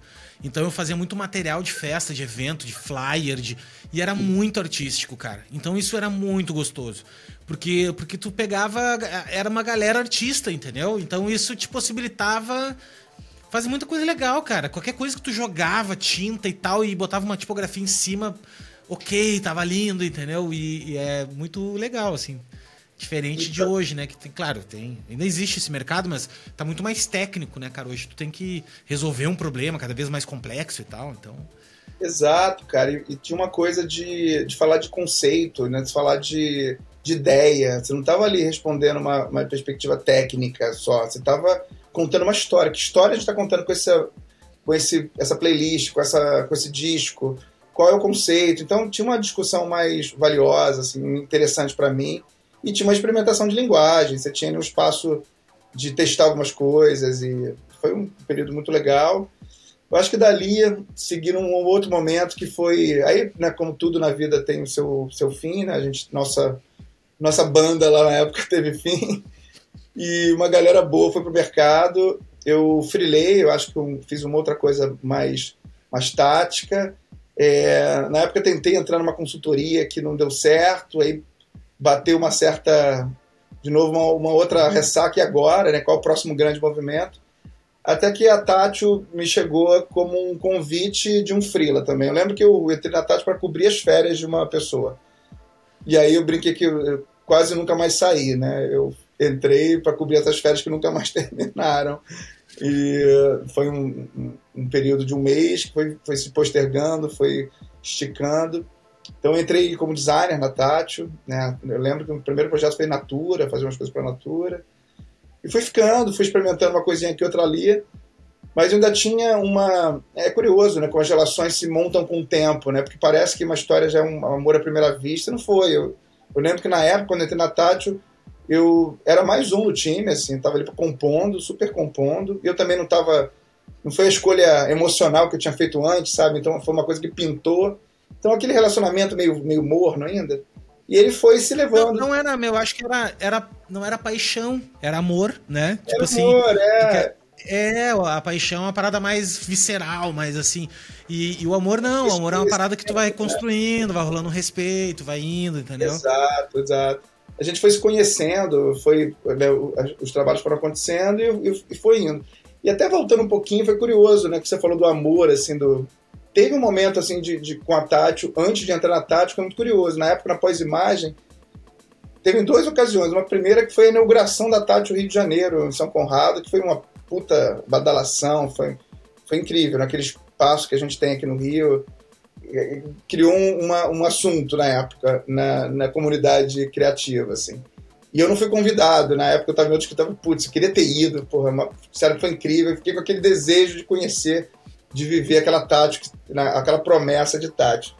E uma outra situação, assim, foi quando eu, eu tive acesso a um, a um material de um brinde, eu não lembro exatamente para a peça da Tátil. Eu peguei aquele material na mão e falei, cara, eu, eu, faria isso, eu tomaria essas escolhas de, de da forma, da, do uso da tipografia, do material. Me bateu tanto. Eu cara, eu me identifico muito com uma pecinha aqui. Então foi uma conexão numa coisa muito singela, muito simples, que parecia minha, parecia que eu tinha feito, ou que eu gostaria de ter feito.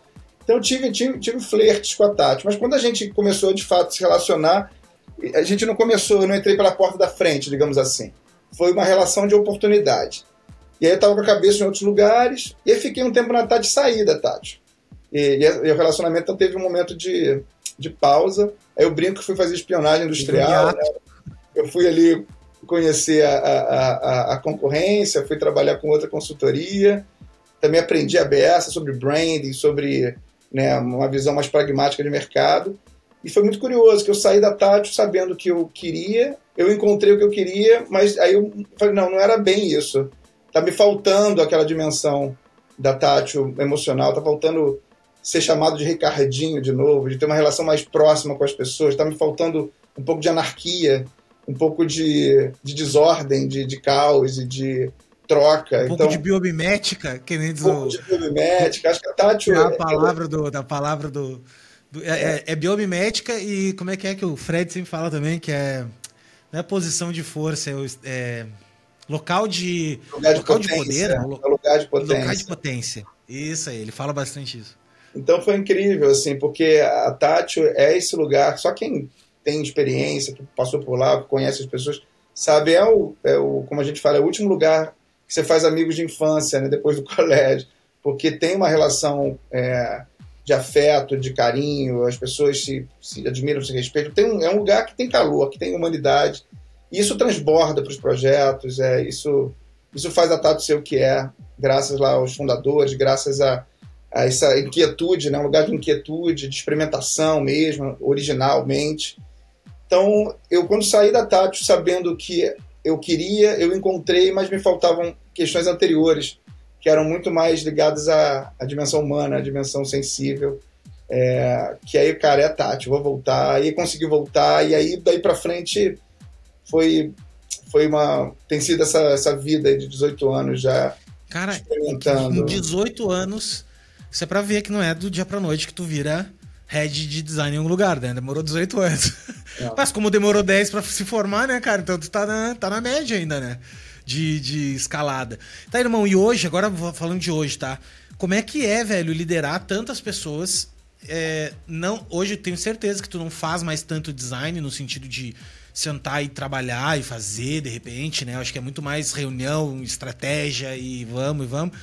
Como é que é isso? Como é que foi essa fase para ti de Eu sempre pergunto isso porque eu, eu gosto de saber assim, que é como é que tu como é que tu começou a se tornar um gestor? Porque quando tu começa a, a, subir, né? Vamos dizer assim, ou tu começa a ter mais pessoas para liderar, tu tem que se tornar um gestor. E aí o designer começa a se tornar gestor. Como é que foi para ti essa fase, assim? E ainda é, né? Porque tu ainda, ainda, é, ainda é. faz isso, né? É, sendo, sendo bem sincero contigo, Léo, assim, eu ainda sou um designer, né? Eu, eu estou designer, mas eu estou numa, numa dimensão muito é, conectada com a minha, com a minha essência, com, com, com, o conhecimento que eu tenho de mim mesmo. Assim. Então, eu acho que eu, eu de fato nasci para fazer esse negócio aqui, e continuo fazendo, sou muito apaixonado pelo que eu faço de verdade.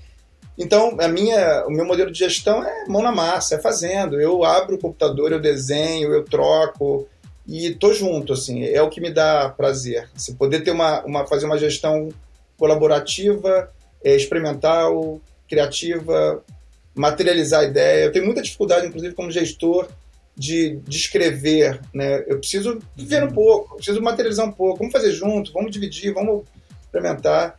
Então, eu acho que em nenhum momento, nesses 18 anos de tátil, na posição que eu estou hoje, eu parei de desenhar, né? eu parei de representar a minha visão é, para as pessoas, ou com as pessoas, né? mais se encaixa melhor que eu tô, que estão comigo, que estão ao meu lado. Então, eu estou sempre desenhando alguma ideia, estou sempre promovendo, tentando promover essa, essa reflexão através da materialidade da, do desenho. Então, isso para mim é, é, é, é, visceral, não é uma escolha. Eu não sei fazer de outro jeito. Agora sim, com o tempo você vai é, evoluindo nessa dimensão mais generosa, mais ampla. Né? A minha responsabilidade é fazer os outros desenharem, é fazer os outros chegarem lá. Então é, é um trade-off, né? uma transição que não é, não é simples, né? Você largar e, e ajudar e fazer pelo outro, através do outro, com o outro. E ver o cara errar e não poder botar a mão, né? Então, é, caralho, o cara caiu da bicicleta e tu não tem o que fazer. Tu diz assim, cara, levanta e vamos. É, só cuida daquela pedra ali, mas tu não pode botar a mão e fazer, né? Porque senão minha... tu vai estar tá sempre fazendo, né? Senão, tipo, tu Exato, vai estar tá sempre tu terminando, né? O que eu, assim, sendo porque é total transparente, assim, eu, eu ainda estou em evolução, como eu acho que, né, quem fala que está pronto está tá, tá omitindo alguma coisa. Eu estou em evolução, eu acho que o, o papel que eu tenho hoje, que eu tenho aprendido com o tempo é talvez seja um papel de inspiração, assim, eu estou aqui para eu estou a serviço da minha equipe, eu estou a serviço das pessoas. Então tem uma posição muito, acho que na, na, de humildade máxima, de generosidade total, de transferir tudo, de passar tudo. Às vezes é um conselho, é uma reflexão, às vezes é um desenho. Eu estou aqui a serviço, eu sou um meio, eu não sou fim de nada. Então hoje meu papel na Tati é ser meio, ser um facilitador de processos, de ideias, de conversas. Muitas vezes eu até tenho conversado com uma equipe, com diretores de criação, eu, eu sou um mentor, talvez um coach, talvez um, uma figura de conversa. Estou aqui a serviço de vocês. É o que, o que a gente precisa hoje? É bater um papo? Vamos bater um papo. Se tem um problema de equipe, tem um problema criativo, vamos conversar. Ou a gente precisa resolver um trampo que está enroscado, cara, vamos abrir um programa, vamos desenhar junto. Então eu tento me colocar já há algum tempo nesse lugar da, de estar junto. E eu me vejo, embora minha, minha, meu título hoje na Tati seja de criação, seja um chefe de criação, eu estou a da Tati como um todo. Assim, eu acho que a beleza que existe no design, eu, na nossa profissão, eu acho que a beleza que existe na Tati assim, é eu fazer coletivo, é o coletivo mesmo, sabe? Não é um designer que cria, tem uma equipe inteira, tem uma pessoa de negócio que está ali se relacionando com o cliente, tentando trazer um trampo para casa e fechar a melhor equação. Né? A gente tem uma pessoa que hoje, né, já, já há alguns anos nas consultorias de estratégia, que vai fundo né, no assunto, faz pesquisa, faz entrevista, que traz uma análise bem pragmática sobre o, o, negócio, sobre os desafios do negócio, traz uma visão. Você tem redação, você tem produto, você tem um monte de gente trabalhando junto. Então acho que é muito perigoso o designer, de um modo geral, se colocar no lugar do centro da coisa toda, sabe? Então eu, eu não me vejo já há alguns anos como um gestor de design. Eu sou um gestor de, uma, de um organismo. Eu estou a serviço de um organismo inteiro. Então, esse papo que eu estou falando que eu, que eu tenho com as pessoas, não só com os meus diretores, que teoricamente é a minha, a minha estrutura, é com todo mundo. É com o estrategista, é com a pessoa de negócio, é com quem quiser. Para cima, para baixo, para o lado, tá, a gente nessa hora chata, estamos na mesma mesa conversando. Então acho que é a maneira que eu vejo, sabe, é de, de verdade, genuinamente gostar das pessoas, se interessar pelos problemas dela, ouvir, ter uma escutativa. Outro dia eu ouvi esses, essas pílulas de, de sabedoria que a internet dá, né? Que muitas vezes você está esperando só a tua vez de falar, né? Você não está ouvindo de verdade a pessoa. Então eu tento fazer, né, na, cada conversa, me colocar com a, com a escuta total ali naquela pessoa, naquele momento, registrando, escrevendo, fazendo reflexões, para tentar trazer alguma coisa que seja útil, que seja produtiva, que seja relevante para ela. Assim. Eu acho que esse é o, é o, grande, é o grande desafio, de se colocar para o outro, se colocar nesse lugar da, da, da, da, da é, generosidade máxima, né? Que a gente tem, eu tô com 47 aí, já há muitos anos de, de design, a gente tem bagagem, a gente tem vivência, então tudo que eu puder transferir, cara, né, que ajude o cara a não tomar um tombo feio, só um tombinho, mas ele, ele que vai ralar o joelho, ele que vai ter que seguir adiante, é, é, é valor, sabe? Então, já é assim que eu me vejo, eu acho que é assim que eu atuo. E tem uma coisa que eu, que eu vi assim também, é, que tem a ver com inovação, né, que é uma maneira que, que você descreve o processo de inovação, porque inovação, né, que todo mundo quer também inovar, ser original, tem a ver com pessoa, é comportamento, é atitude. Né? Inovação não é, não é técnica, é de colar post-it, não é duplo diamante, é nada disso. É, é, comportamento, é atitude. É ter uma atitude de inovação que, para mim, é origem, futuro, no presente. Mas é sobre as pessoas é, é são os três pilares, né? empatia. Realmente você está disposto a ouvir o ponto de vista do outro, sabe?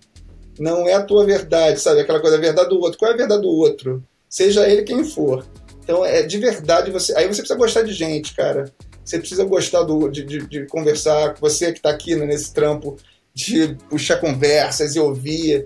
Então é, é empatia no, no, sentido amplo da palavra, que já está meio gasta, mas é realmente se colocar no lugar Sim. do outro. É, a galera gastou, gastou, mas não usa, né?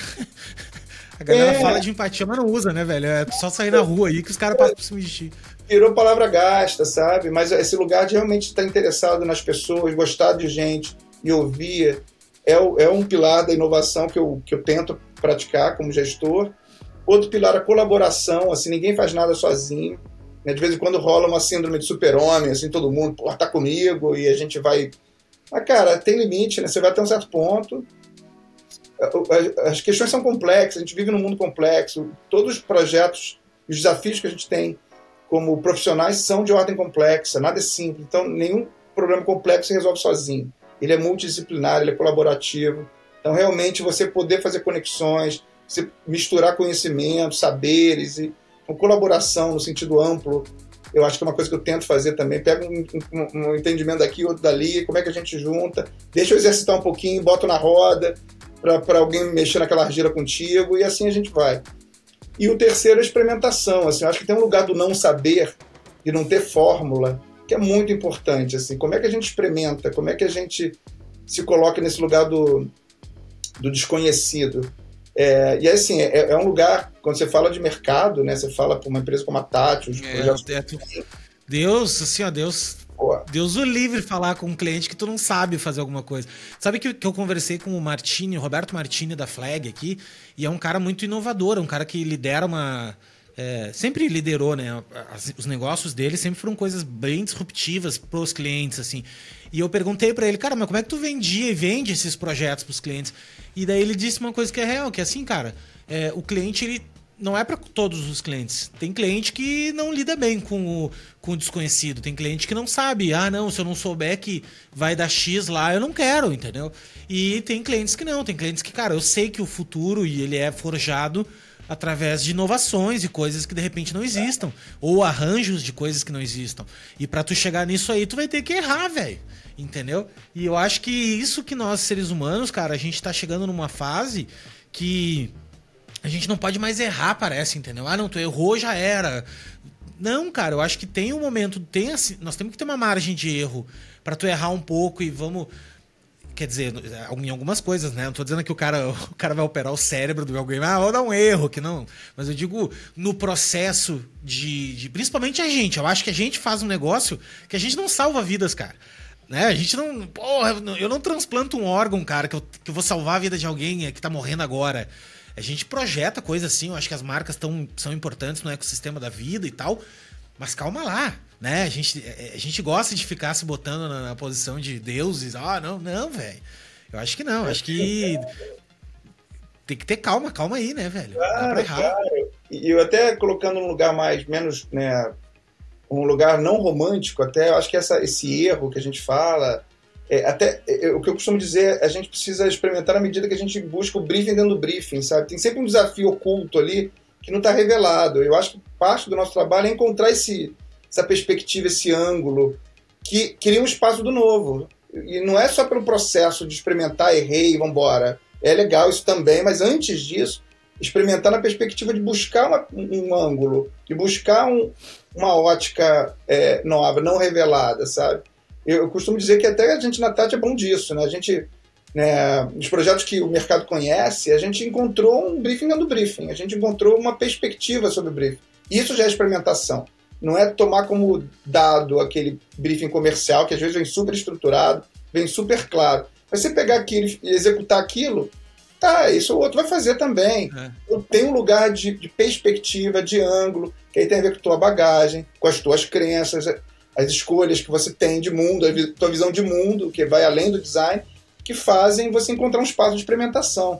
E aí daí para frente é processo mesmo, é você criar um ambiente de alguma especulação, né? E eu acho também, Léo, que essa experimentação para ela não ficar em lugar, num certo, uma, uma certa segurança, assim, para os clientes que nos ouvem, né? Parece que a gente é responsável. É, é desenvolvimento técnico. Pô, cara, a gente está falando só entre a gente, tá, cara? É, cliente não pode escutar esse. Clientes, é. queridos. Mas tem uma dimensão. Tá, tá, tá a CMO da, da, da Tour escutando assim, é. vamos ver o que o cara tem para dizer sobre o processo. Mas tem uma coisa de desenvolver linguagem. Eu acho que todo projeto também, ou entre projetos, né? Que é são os teus, teus hobbies, os teus, as coisas que você faz aí nas horas, poucas horas vagas que você tem. Experimentação, tudo é linguagem. Você está exercitando uma ferramenta nova, um jeito novo de conectar uma coisa com a outra. E isso é valor. Não é só na hora do projeto você vai experimentar, não. Você está experimentando o tempo todo. Você tem que criar um espaço de entre uma coisa e outra, naquela coisa, criar um, uma, um, uma oportunidade de você exercitar aquela linguagem que você já vem praticando. Então, acho que essas coisas se, se perpassam, sabe? Eu não vou experimentar uma coisa absolutamente nova no projeto. Eu já venho especulando sobre uma ferramenta, sobre uma abordagem, sobre um processo, que eu vou experimentar um pouquinho dela aqui, para ver o que, que eu tiro de aprendizado.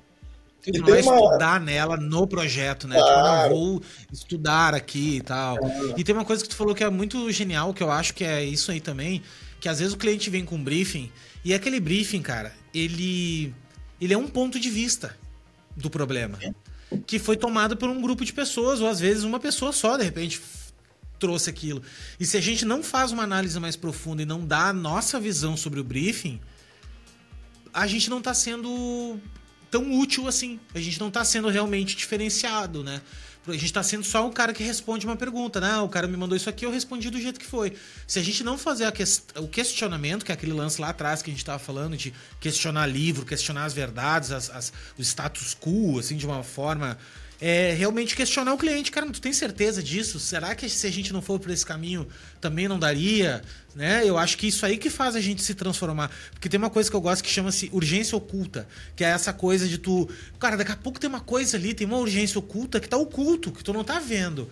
Que tá todo mundo olhando para aquilo ali. Não, cara, olha só, é, tem, uma, tem um outro caminho aqui que a gente não tá vendo. Isso tu só vai ver se tu tiver mais pessoas envolvidas no processo, se o cliente e todo mundo tiver com esse ponto de vista de, de não tem ninguém aqui que tenha razão. Eu acho que é uma cocriação de todo mundo, cara. Tá todo mundo cocriando essa história. É, é, mas claro que é, isso é o desafio, né? É, é porque desafio. todo mundo que tá numa relação, de alguma forma, quer o poder para ele um pouquinho, né? Então tem toda esse, essa, essa mecânica humana que é difícil é, fazer. Perfeito, Léo, é isso. O briefing é um recorte de um grupo de pessoas dentro de um contexto, muitas vezes corporativo, né? A gente está falando de marcas aqui se você não traz a tua perspectiva, você não está participando, você não está contribuindo. E eu acho não, que é uma tá coisa tá interessante no processo, que é você criar essa visão adicional, ou até mudar um pouquinho o, a, o ângulo né, do próprio cliente e criar engajamento no processo. Eu, eu, costumo dizer que todo o trabalho ele tem que ser uma vivência. É, é, contar, não é o resultado final que sai lá, é legal, bacana, vai gerar resultado, temos um case, bacana. Mas o que a gente viveu desse processo? O que a gente aprendeu desse processo? Porque aí você tem no próximo a, a, a, experiência. O processo inteiro é uma experiência, não é um momento de experiência. Ele todo é uma vivência, uma experiência. E aí tem uma frase que eu gosto muito, eu acho que, né, do, não sei se é Aristóteles, não há nada que a gente aprenda que não passe pelos sentidos, né? A gente viver a experiência é tirar aprendizado dela, sabe? Então, todo mundo, né, eu acredito que deveria buscar algum nível de transformação no processo. Né? Por mais comercial, por mais ordinário, tático que seja o briefing, e eu não acredito em briefings táticos, todo briefing tático esconde um desafio estratégico. Isso já é uma perspectiva que você tem que trazer. Qual é o enrosco real que isso aqui está endereçando? Não é só fazer rapidinho. É, porque se tu analisar. Não, tu falou uma parada seguinte: se tu analisar. Ah, se tu não, se tu não for frio nesse briefing e não realmente questioná-lo e tal, daqui a pouco o cara que fez esse briefing tava com um problema lá para resolver, que não é esse problema real. Então daqui a pouco assim, tipo, ah, precisamos vender mais, é aquele problema genérico. Precisamos claro, vender mais. Cara, só um pouquinho, meu. Todo mundo, toda empresa, com o capitalismo, né, velho? Precisa vender mais. Não é esse o problema. O problema é, vamos, vamos, vamos atrás desse problema real. De repente tu queria só bater meta. Claro que tu não vai falar isso pro cara, mas assim, Daqui a pouco tu tá querendo bater meta só, velho. Mas não é. A meta, a meta é o, o objetivo final. Só que o meio desse. Não, não, não tá escrito aqui, cara. É, isso é bacana, Léo, que você falou, assim, pegando esse gancho da, da, do cumprimento de meta, porque é muito corporativo, assim. É, é isso, tem uma máquina capitalista girando aí. E se você for é, é, raso no briefing, ele é um briefing de vender mais alguma coisa para alguém. Né? Vender sabonete, velho. É, é, a Natura, tipo, por exemplo. Vamos falar, eu é. posso falar que eu não tenho cliente de Natura. Mas é tipo, cara, vocês quebram a cabeça ganhar prêmio pra vender sabonete, velho. Só que se tu analisar Por que, que a Natura é a Natura, velho? Porque ela tem uma. Ela, ela, ela tem uma mística em volta dela e ela tem. Ela se preocupa com coisas realmente relevantes, cara.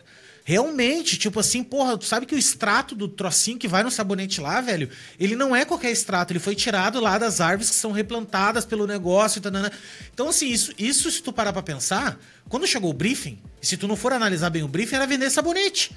E daí, se tu começar, opa, peraí, mas olha só, vamos, vamos atrás, como é que foi feito isso aqui? Como é que é isso aqui? Claro que daí eu acho que é uma simbiose entre Total. o cliente, ser um cliente realmente que está preocupado com essa história, e vocês também, uma consultoria de marca que realmente tem, a, tem o, o potencial e tem a, a visão e tem a competência de extrair, conseguir gerar valor disso aí. E aí é o casamento perfeito. E é, aí que acontece, tipo, a Tati, por exemplo, tá aí no mercado há, sei lá, 30 anos, fazendo o que faz, com maestria, com clientes enormes e tal, fazendo coisas incríveis. Por quê? Porque eu acho que tem esse, esse lance de. Não é só sabonete, velho. Nós temos que buscar aqui outras coisas, né? Mais profundas, assim. Perfeito, Fui super raso, na verdade. E é isso, eu acho que aí. Agora, tipo... Não, é, é, não, mas é, qualquer metáfora, qualquer comparação é, é válida, porque a gente está falando de uma transformação, né? Se fosse só pelo produto, pela, pela dimensão comercial, capitalista do briefing, é, beleza, podemos ser designers assim, mas eu acho que a gente tem mais para deixar. É, a gente é capaz de criar cultura. Quando você traz uma reflexão mais profunda ou diferente, que complementa ou que ajusta essa, esse briefing comercial, você está deixando impacto, você está deixando legado, você está deixando a cultura de design, sabe? Eu acredito que o designer, né, ele tem esse papel de, de nexalista, de conector, de pessoas capazes de fazer novas edições e fazer provocações e a gente, né, de uma maneira talvez utópica aqui, mas dentro da, do presente, das pequenas coisas, a gente muda o mundo. Design desenha comportamento, né? A gente é capaz de influenciar novos comportamentos através desenha, da... A gente desenha, a gente desenha o mundo, na real. É só é... olhar em volta de ti tudo, tudo que a gente, a gente modela o mundo. Agora, se isso que a gente tá. Daí que tá. Aí que tá o lance, ó. Todo mundo tá escutando esse troço, inclusive a gente a responsabilidade que se tem na nossa profissão. E eu acho que é aí que ninguém, ninguém não, mas assim, são os poucos designers que se dão. É, crescem na vida, vamos chamar assim, é porque eles se dão conta da, da responsabilidade que se tem na vida, no nosso, né? Porque a gente tem essa responsabilidade, cara. Ah, eu poderia só cumprir o briefing aqui e, e fazer uma campanha aqui e tal. Não, cara, mas se tu não não der um passo atrás e realmente não pesquisar, não dar mais trabalho, de repente tu vai ganhar menos dinheiro nesse processo, porque ele não é tão é, lucrativo, né, tão rápido de ser feito, mas ele de repente não vai ser tão durável. E, e as grandes marcas, os grandes produtos, cara, eles, eles são bem feitos, cara. Eles demoram para ser feito mesmo, né? Eles, eles realmente têm um penso diferente ali por trás. Por isso que existe produto bom e produto ruim, velho. Tudo na vida tem. A, o Herman, tu acha que a cadeira. É, a Herme Miller, né? Aquela cadeira do caralho. Não é porque simplesmente ela é uma cadeira cara. Não, velho. Vai ver a construção da cadeira, velho. Vai ver os materiais que são empregados ali. Vai ver a lógica, a, a, a engenharia do troço. É diferenciado, cara. E é isso, entendeu? Então, é, design. É, a, a, gente modela. Agrega valor, velho. Ele, ele cria, né? E a gente modela esse mundo que a gente conhece aí, esse mundo, esse lifestyle que a gente vive, foi projetado por nós, somos coautores disso tudo aí. E a gente tem essa, eu acho que essa responsabilidade sim de é, convidar para novos comportamentos, né? A gente desenha comportamento, comportamento é, criativo, corporativo dentro dos projetos. A gente desenha cultura, um jeito de lidar com as pessoas, de trabalhar de um jeito colaborativo, criativo, é, empático, etc. A gente desenha mensagens, a gente desenha narrativas, a gente desenha storytellings que podem ser engajadores, positivos ou negativos. A gente desenha produtos, né, serviços. Então, a gente desenha todas as dimensões que uma marca, né, falando do mundo capitalista representado pelas marcas, com, se relacionam com seus públicos. Né? Significados. A gente, Significado, a gente significados para as coisas. Cara. Símbolos, né? A gente desenha símbolos. A gente tem, tem um. Né, a gente usa esse diagrama na, na Tátil, a marca no meio, representando o negócio, né? Porque o negócio se relaciona com as pessoas através da marca. A marca é um, uma grande interface de relação. E essa relação acontece em quatro dimensões: na dimensão do produto, do serviço, que é o que ela vende ali na ponta, mas ela acontece também na dimensão do, da, do relacionamento, o que, que ela comunica, que história que ela conta, que comunidades que ela, ela, com quem ela dialoga, da perspectiva da cultura, né, que é o corpo dela, como é que as relações internas acontecem, como é que é a dimensão corporativa dessa marca, e a dimensão simbólica.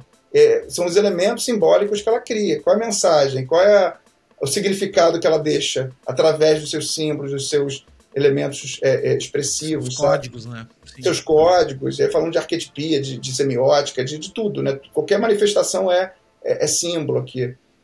E então, uma, só um, um, uma pimentinha que eu queria trazer, porque a gente traz muito. Isso que a gente está falando não é novidade, né? A gente está vivendo um mundo do, da convocação para a comunidade se responsabilizar, se responsabilizar pelas suas criações, né? pela sua ação no mundo. Mas eu acho que falta é, é sair da culpa para o desejo, sabe? A gente, eu acho que, caramba, eu preciso, que, pô, que merda, eu tenho aqui um desafio. Esse lugar, ele, para mim, é muito imobilizante, ele trava a gente. Eu acho que a gente tem que buscar isso pelo desejo, tem que ser legal de fazer. E aí o que você falou lá no início, tem que ser foda, tem que ser gostoso de fazer, tem que ser maneiro de fazer, sabe? Então, eu acho que a gente tem que se colocar no nosso lugar, né? de potência, né, pegando esse termo que a gente também usa na Tati, é o lugar que eu sou eu, que o Léo é o Léo, que o Ricardo é o Ricardo, que a gente traz nossa bagagem, a gente imagina um futuro bacana, não só para a gente, mas para quem está com a gente, e vai aplicando, não perde uma oportunidade. Cada, cada enxadada é uma minhoca, né, cara? Não perde oportunidade de fazer acontecer, cara. Muito boa. Cada enxadada é uma minhoca é, é real. É, é muito, ter, é pouco esforço e muito resultado, é isso aí. É, e tem que ter desejo. Porra. Aí nessa hora é o componente realmente do desejo, do coração, da paixão. Se você não tiver isso, você vai se sentir culpado, vai fazer meia boca, aí eu preciso fazer, mas não vai fazer. Então, é, tem uma dimensão que eu acho que é a dimensão emocional, que é fundamental nisso tudo. Tem uma, uma frase que eu li, eu fiquei com ela na cabeça também, eu sou meio frasista, assim, eu fico pegando as coisas e vou usando. Eu também, eu nunca sei de onde é que é. Tá é tá tipo, mas eu li em algum canto, cara, isso. Algumas eu lembro, algumas eu lembro. Mas a memória... Não, o, charme, o charme tá em tu saber o autor, velho. Esse é tá ah, é, né? Conforme diz tal cara, tá ligado? Mas ah, eu, não, eu não lembro. Vai, é. eu pra nome sou fudido. Eu vou, eu vou citar então as que eu lembro o autor. Não, brincadeira. Tem uma que eu gosto muito, que é tudo que é digno de ser feito é digno de ser bem feito, sabe? Eu acho que a gente não pode entrar no trampo achando que é pela grana só, ou que é o que o cliente pediu naquele prazo, porque isso, beleza, é, é pouco. Isso é pouco. No tempo, é pouco. Eu posso é. falar de quem já tem uma. Isso é pouco. Que o que vai te nutrir como profissional, como pessoa, é mais do que isso, sabe? Então acho que tem uma coisa de se colocar e desejar e, e colocar o coração na ponta da chuteira ali. Serve para tudo, né? Na vida é presença, é, é, é, é desejo real. Cara, de, sabe que tu falou isso aí tudo, cara. Às vezes, às vezes caem uns trabalhos para mim. Eu sou freelancer, né, cara? Então caem uns trabalhos para mim assim, às vezes, cara, pô, boleto tá baixo e tal, e entra uns trabalhos mais ou menos, assim, umas coisas que são. E, cara, tu sabe que toda vez eu penso assim também, eu penso, cara, tá, mas como é que eu posso fazer esse troço aqui? Eu não tô aqui falando que eu sou perfeito, mas eu digo, tem momentos assim que eu, que eu penso, ah, só o dinheiro, mas, cara, mas só o dinheiro, velho, nem no portfólio eu vou poder botar isso. Então, de repente, que, que eu posso fazer aqui que, que, que eu poderia botar no portfólio depois? Entendeu? Alguma coisa, cara. Alguma coisa. Nem que o cara não pague o troço, entendeu? Assim, for, for uma coisa que. É, e, até assim, mais do que a, dimensão é, formal, né? O que, que eu estou desenhando, entregando com isso, o que, que eu estou tirando daqui? Que valor eu estou capturando disso? Eu estou gerando com isso? E aí, às vezes, é uma relação que você criou com uma pessoa bacana, ou é um aprendizado que você transferiu para ela, ou que também você absorveu na troca com ela. Então tem, tem toda a dimensão intangível de um processo de design que é valor. E aí tem uma. Aí agora você está o autor que eu lembro. Uma, uma do Mandela que ele falava, né? Que ele não perde nunca. Ou ele ganhava ou ele aprendia. Então não é tem. Aí, você tá perdendo nada, cara. Ou você está ganhando algum valor explícito, ou você está aprendendo. Pronto, e vida que segue, sabe? É. É, é real, muito real isso. É muito real, cara. Quando tu vê a vida assim, ela, é, ela fica divertida. A vida Isso, fica muito cara. divertida. Sabe assim, que tipo, eu fui, eu fui roubado meu celular, roubaram meu celular, né, na semana passada. Mas assim, roubaram o carro, é, abriram a porta do carro e pegaram o celular que tava dentro. Resumo da ópera. Eu nem vi acontecer. Uh, e, e, eu fiquei pensando, na hora que aconteceu, eu fiquei pensando assim, ah, ficar um pouco puto e tal, mas pensei, cara, o que, que eu tenho que aprender desse troço? E eu aprendi. A primeira coisa que eu aprendi é ter a senha do iCloud. Cara, Juro pra ti, tipo assim, era uma coisa banal, banal. Mas eu não consegui fazer nada durante dois, três dias porque eu não sabia a senha do iCloud, cara. E eu pensei, não, cara, tá errado. Eu sou um cara digital, sou um cara que, pô, tem tudo aí e tal. Eu preciso organizar esse troço. E daí sim, agora eu peguei uma cadernetinha, escrevi as paradas. Ó, oh, meu, se der uma merda, eu tenho aqui e tal. Aprendi, velho. Entendeu? Então, é, tu, tu, tem que, cara, porque não adianta, velho, tu ficar chorando. Aconteceu, aconteceu, velho. E é isso. E outra, pegar um cliente ruim, cara. Um cliente ruim depende do teu ponto de vista. E assim, eu acredito muito numa coisa que tu atrai as coisas que tu tá preparado na hora, entendeu? Então, assim, se tu. Se vem um cliente mais ou menos, cara, é porque teu trabalho tá mais ou menos ainda. No sentido de mais ou menos porque tu tá achando que é mais ou menos. Se tu pegar um cara que tá iniciando, de repente, para ele aquele trabalho seria incrível. para ti que é mais ou menos. Então, é tu que tá te posicionando errado, sei lá, tu tá com. Não sei, velho. Então tem várias perspectivas é. aí de. Não, perfeito, é isso. Eu acredito. E tem essa coisa do aprendizado pela vivência também, né? Você não aprende nada alguém te falando, ó, oh, não vai, vai por aí não, Léo. É. Não, você vai ter que. Alguém Eu tenho uma frase. Pô. Eu tenho uma frase disso, cara. Aprender, aprender sem viver é a mesma coisa que tu leu, é, matar a fome lendo o cardápio. Tu quer, tu quer matar a fome, ninguém mata a fome lendo cardápio, cara. Ah, não, porque eu li 10 livros. Não, velho, interessa quantos livros tu leu, velho. Interessa assim, cara, tu usou aquele livro pra alguma coisa, realmente tu. E tem outra, tu só aprende realmente é se ferrando. É, é se ferrando, cara. É, é, tipo assim, teve que virar uma madrugada porque tu botou tudo fora, um trabalho que tu não salvou direito. Aprendeu. Ah, pegou um trabalho maior do que tu conseguiu entregar, foi uma merda, te passou vergonha, aprendeu. É assim, cara. A vida é assim. Por quê? Porque a gente não. Não adianta tu me dizer, ah, Léo, olha só, eu acho que. Na tua equipe, por exemplo. Não, cara, ó, de repente tu não deveria ir por esse caminho. O cara vai por aquele caminho. Mesmo que não vai tão, assim, não vai tão firme, mas ele vai, ele vai ter que passar. E eu, e eu aprendi isso depois de mais velho, porque tu começa a entender que o pai da gente, mãe da gente, sei lá, a pessoa falava para ti as coisas e tu não. Cara, tu não levava fé naquilo. Ah, não, pô, tá falando isso aí e tal. E, cara, é exatamente o que ia acontecer. E hoje eu olho e vejo pessoas mais novas. Isso eu sou, eu sou novo, né, velho? Mas pessoas mais novas ainda. Dá pra ver que vai dar merda, entendeu? E, eu, e o cara não, não. Mas tudo bem, mas eu acho que a vida é essa. A, é, é, a vida tá aí para isso. É só tu não.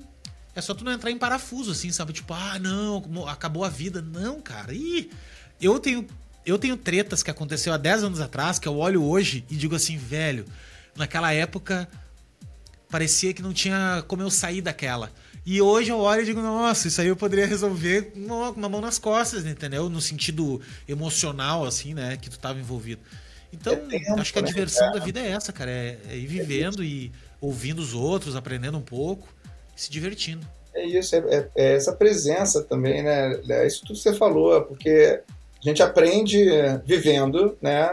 Se a gente está tá aprendendo porque a gente está aí no processo, é um processo evolutivo, né? Eu acho que a gente usa muitos também, falamos das, das marcas, mas serve muito para as pessoas. Então, essa coisa de o que, que eu vivi, o que, que eu tenho, o que, que se aplica agora a partir da minha visão de futuro. Então você está sempre conectando passado, futuro no presente, sabe? Então qualquer vivência é um, é um processo para o próximo passo. Acho que você entende, se você se entende no tempo, num tempo de fluxo, tá tudo bem, porque as coisas não são estanques. Você tenta congelar, não, não, não se, não se. Tem outra frase também, eu lembrei agora, que o rio nunca é o mesmo rio, né? É tipo assim, nunca é o mesmo rio, velho. É, é processo. É fluxo, processo, é, é, processo evolutivo. Então, se você. Se, e a gente que, né, eu sou um pouco, imagino que um pouco mais velho que você, ou bem mais velho que você, hoje algumas questões. É, tem uma geração, tem uma geração na minha frente. Então. É, tem aí uma, uma, rodagem, cara. Então, no tempo, você já tem uma noção de tempo. É, pô, é, é calma, um ano é pouco tempo, vamos, deixa rolar, vamos, vamos, vamos é. acompanhar. Tem um, imedi um, imediatismo em tudo, né, no, no mundo. Cara, eu li um livro, eu li um livro que eu me lembro do livro, chama-se o maior vendedor do mundo. Que é um livro bem fininho, mas é um livro muito foda, assim, que é meio lavagem cerebral. Que o cara tem uns pergaminhos, são 10 pergaminhos, daí o cara lê cada pergaminho daquele, um livro de autoajuda. E, cara, tem, eu li uma vez, né? Enfim, eu já fiz de tudo na vida. Aí tem um pergaminho que diz o seguinte, cara, que a oliveira demora 100 anos, cara, para chegar na vida adulta. E a cebola demora 9 semanas, cara. E a gente vive a vida como uma cebola, velho. Entendeu? Tu vive achando que não. Cara, não é, não é a Oliveira, é o Carvalho. O Carvalho, meu, é 100 anos, cara, pro Carvalhão chegar do tamanhão. E, e, tu quer ser um carvalho ou tu quer ser uma cebola, tá ligado? E a gente fica na cebola, velho, porque aí é rápido e tal. Não, cara, mas a cebola esfarela, é, acabou, entendeu? O carvalho não, o bicho tá lá, criadão. Então, a vida demora, cara. E eu vou falar uma coisa agora, que é o seguinte, ó.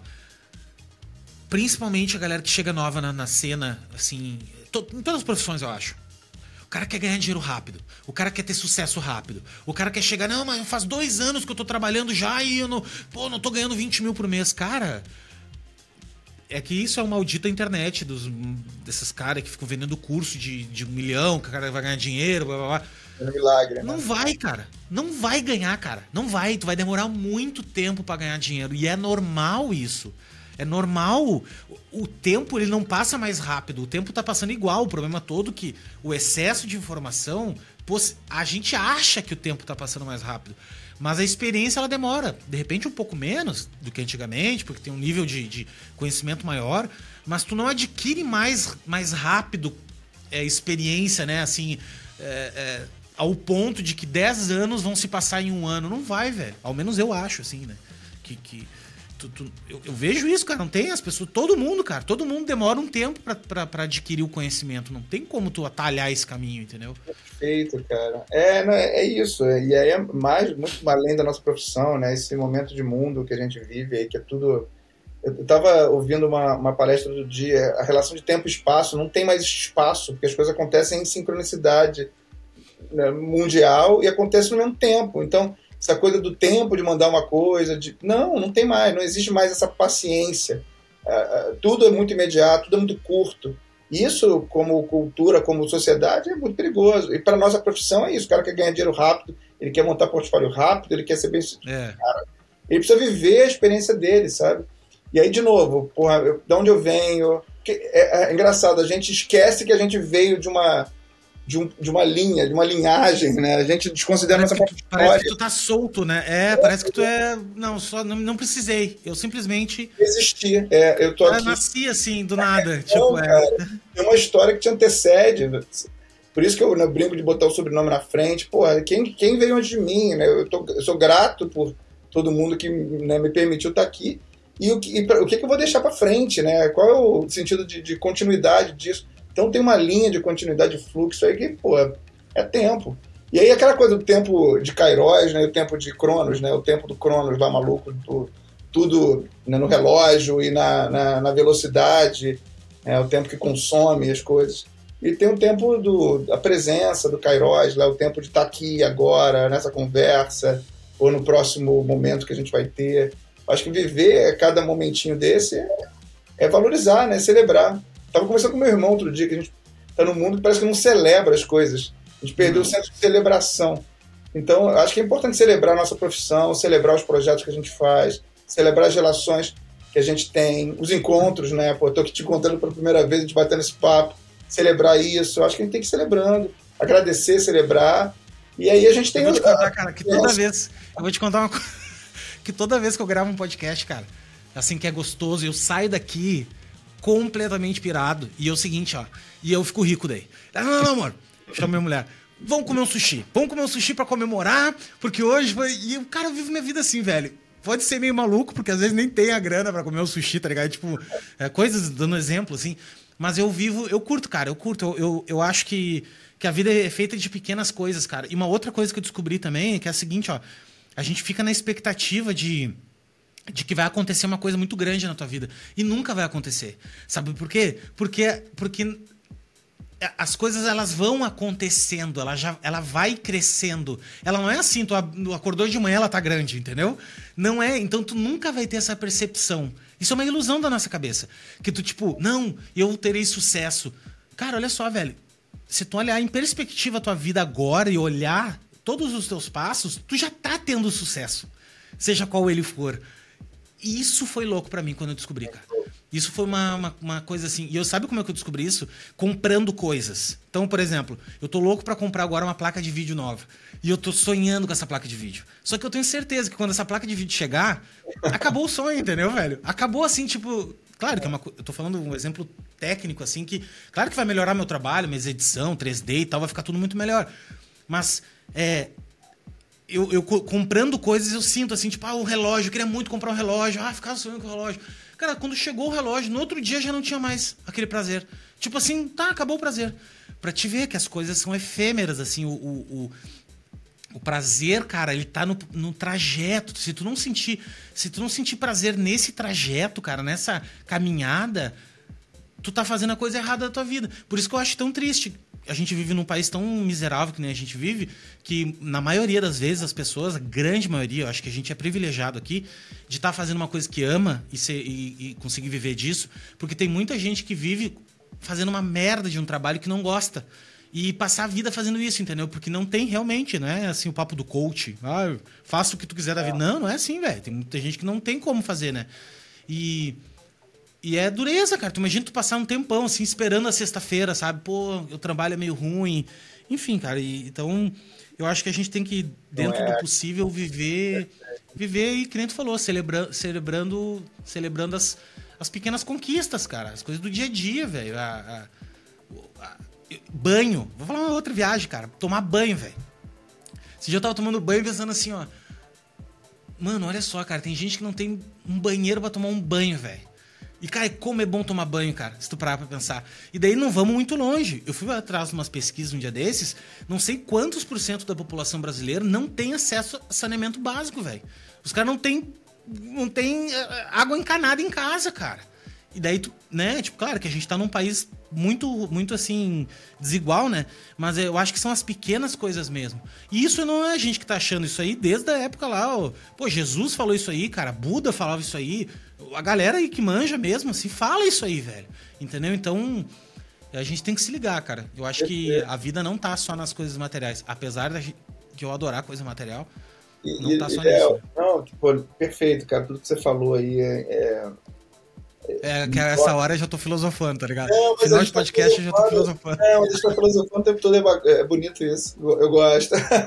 o que eu ia só comentar, é, acrescentar na, na, nossa filosofia aqui, no nosso café filosófico, é, é não romancear, né? Eu acho que tem uma coisa também que a gente romancia muito, você fala de romancear a placa, romancear o relógio, romancear o futuro, e, é, e romancear a nossa profissão, assim. Eu acho que vamos viver a, a, a realidade, mas vamos viver ela para valer, sabe? Porque não tem projeto filé e osso, não tem projeto incrível, projeto ruim. Depende, depende da tua perspectiva, o quanto você reconhece que ali tem uma oportunidade, quando você é grato por poder estar ali fazendo a tua profissão, é que você gosta, que espera que você tenha ali realmente uma conexão.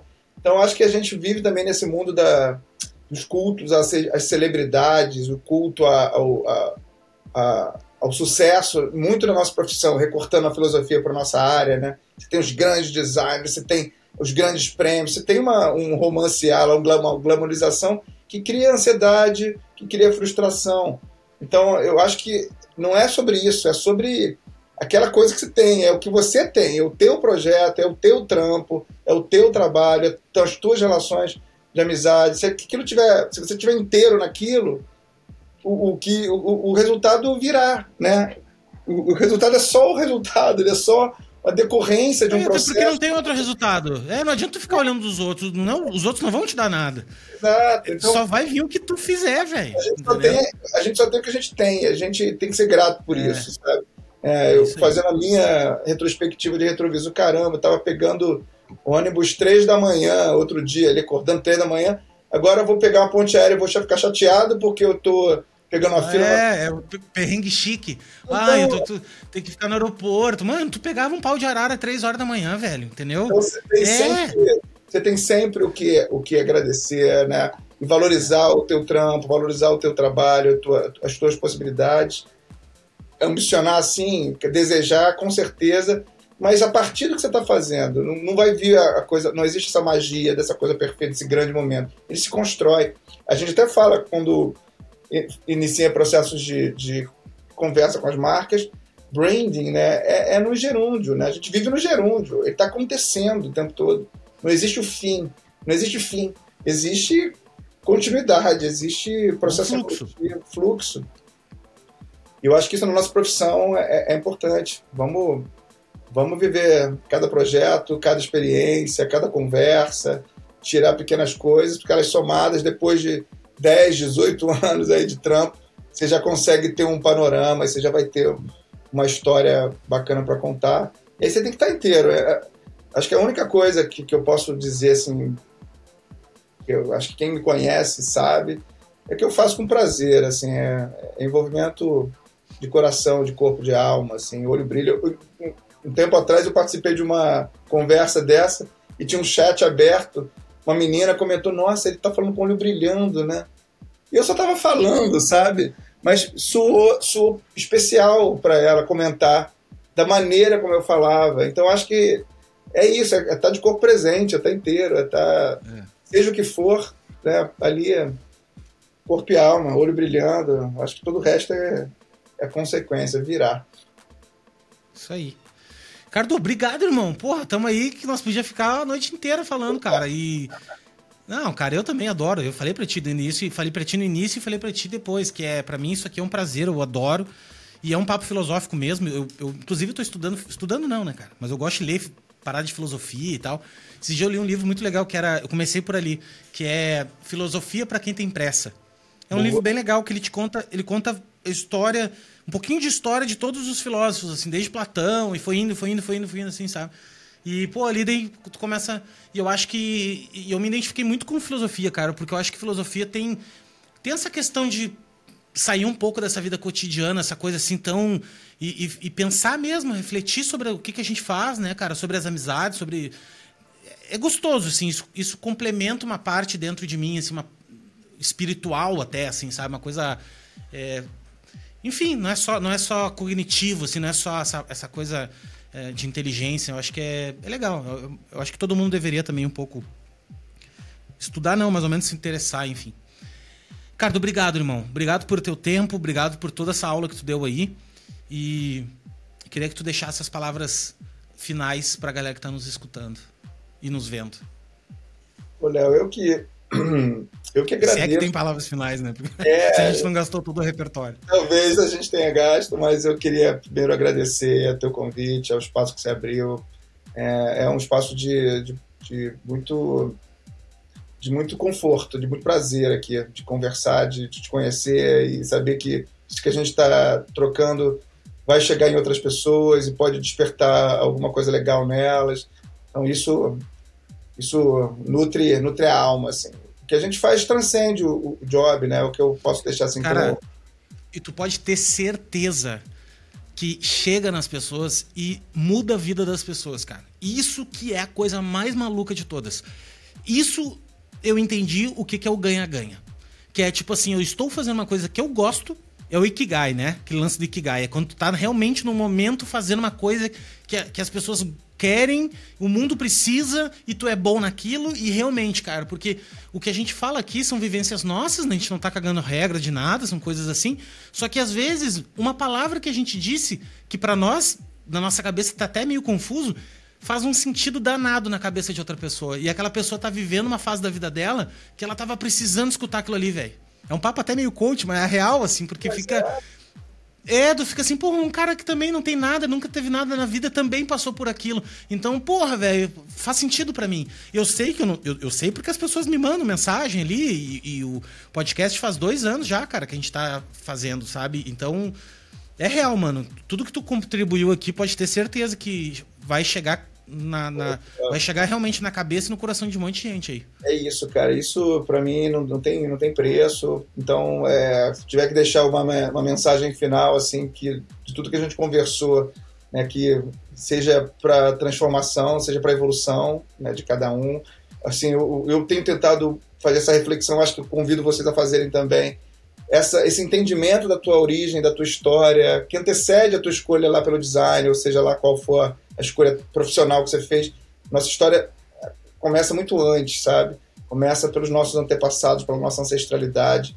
Buscar isso, entender isso, é auto, se autoconhecer. E aí você vem trazendo, vem trazendo tudo que você acumulou, que você viveu, até esse papo de hoje, que você está ouvindo aqui da gente hoje, para você ter o, o, o teu entendimento, teu auto, teu autoconhecimento. Isso é fundamental para qualquer pessoa em qualquer profissão. Então, saber o que, que você tem na mochila, o que, que você guarda, o que, que você traz.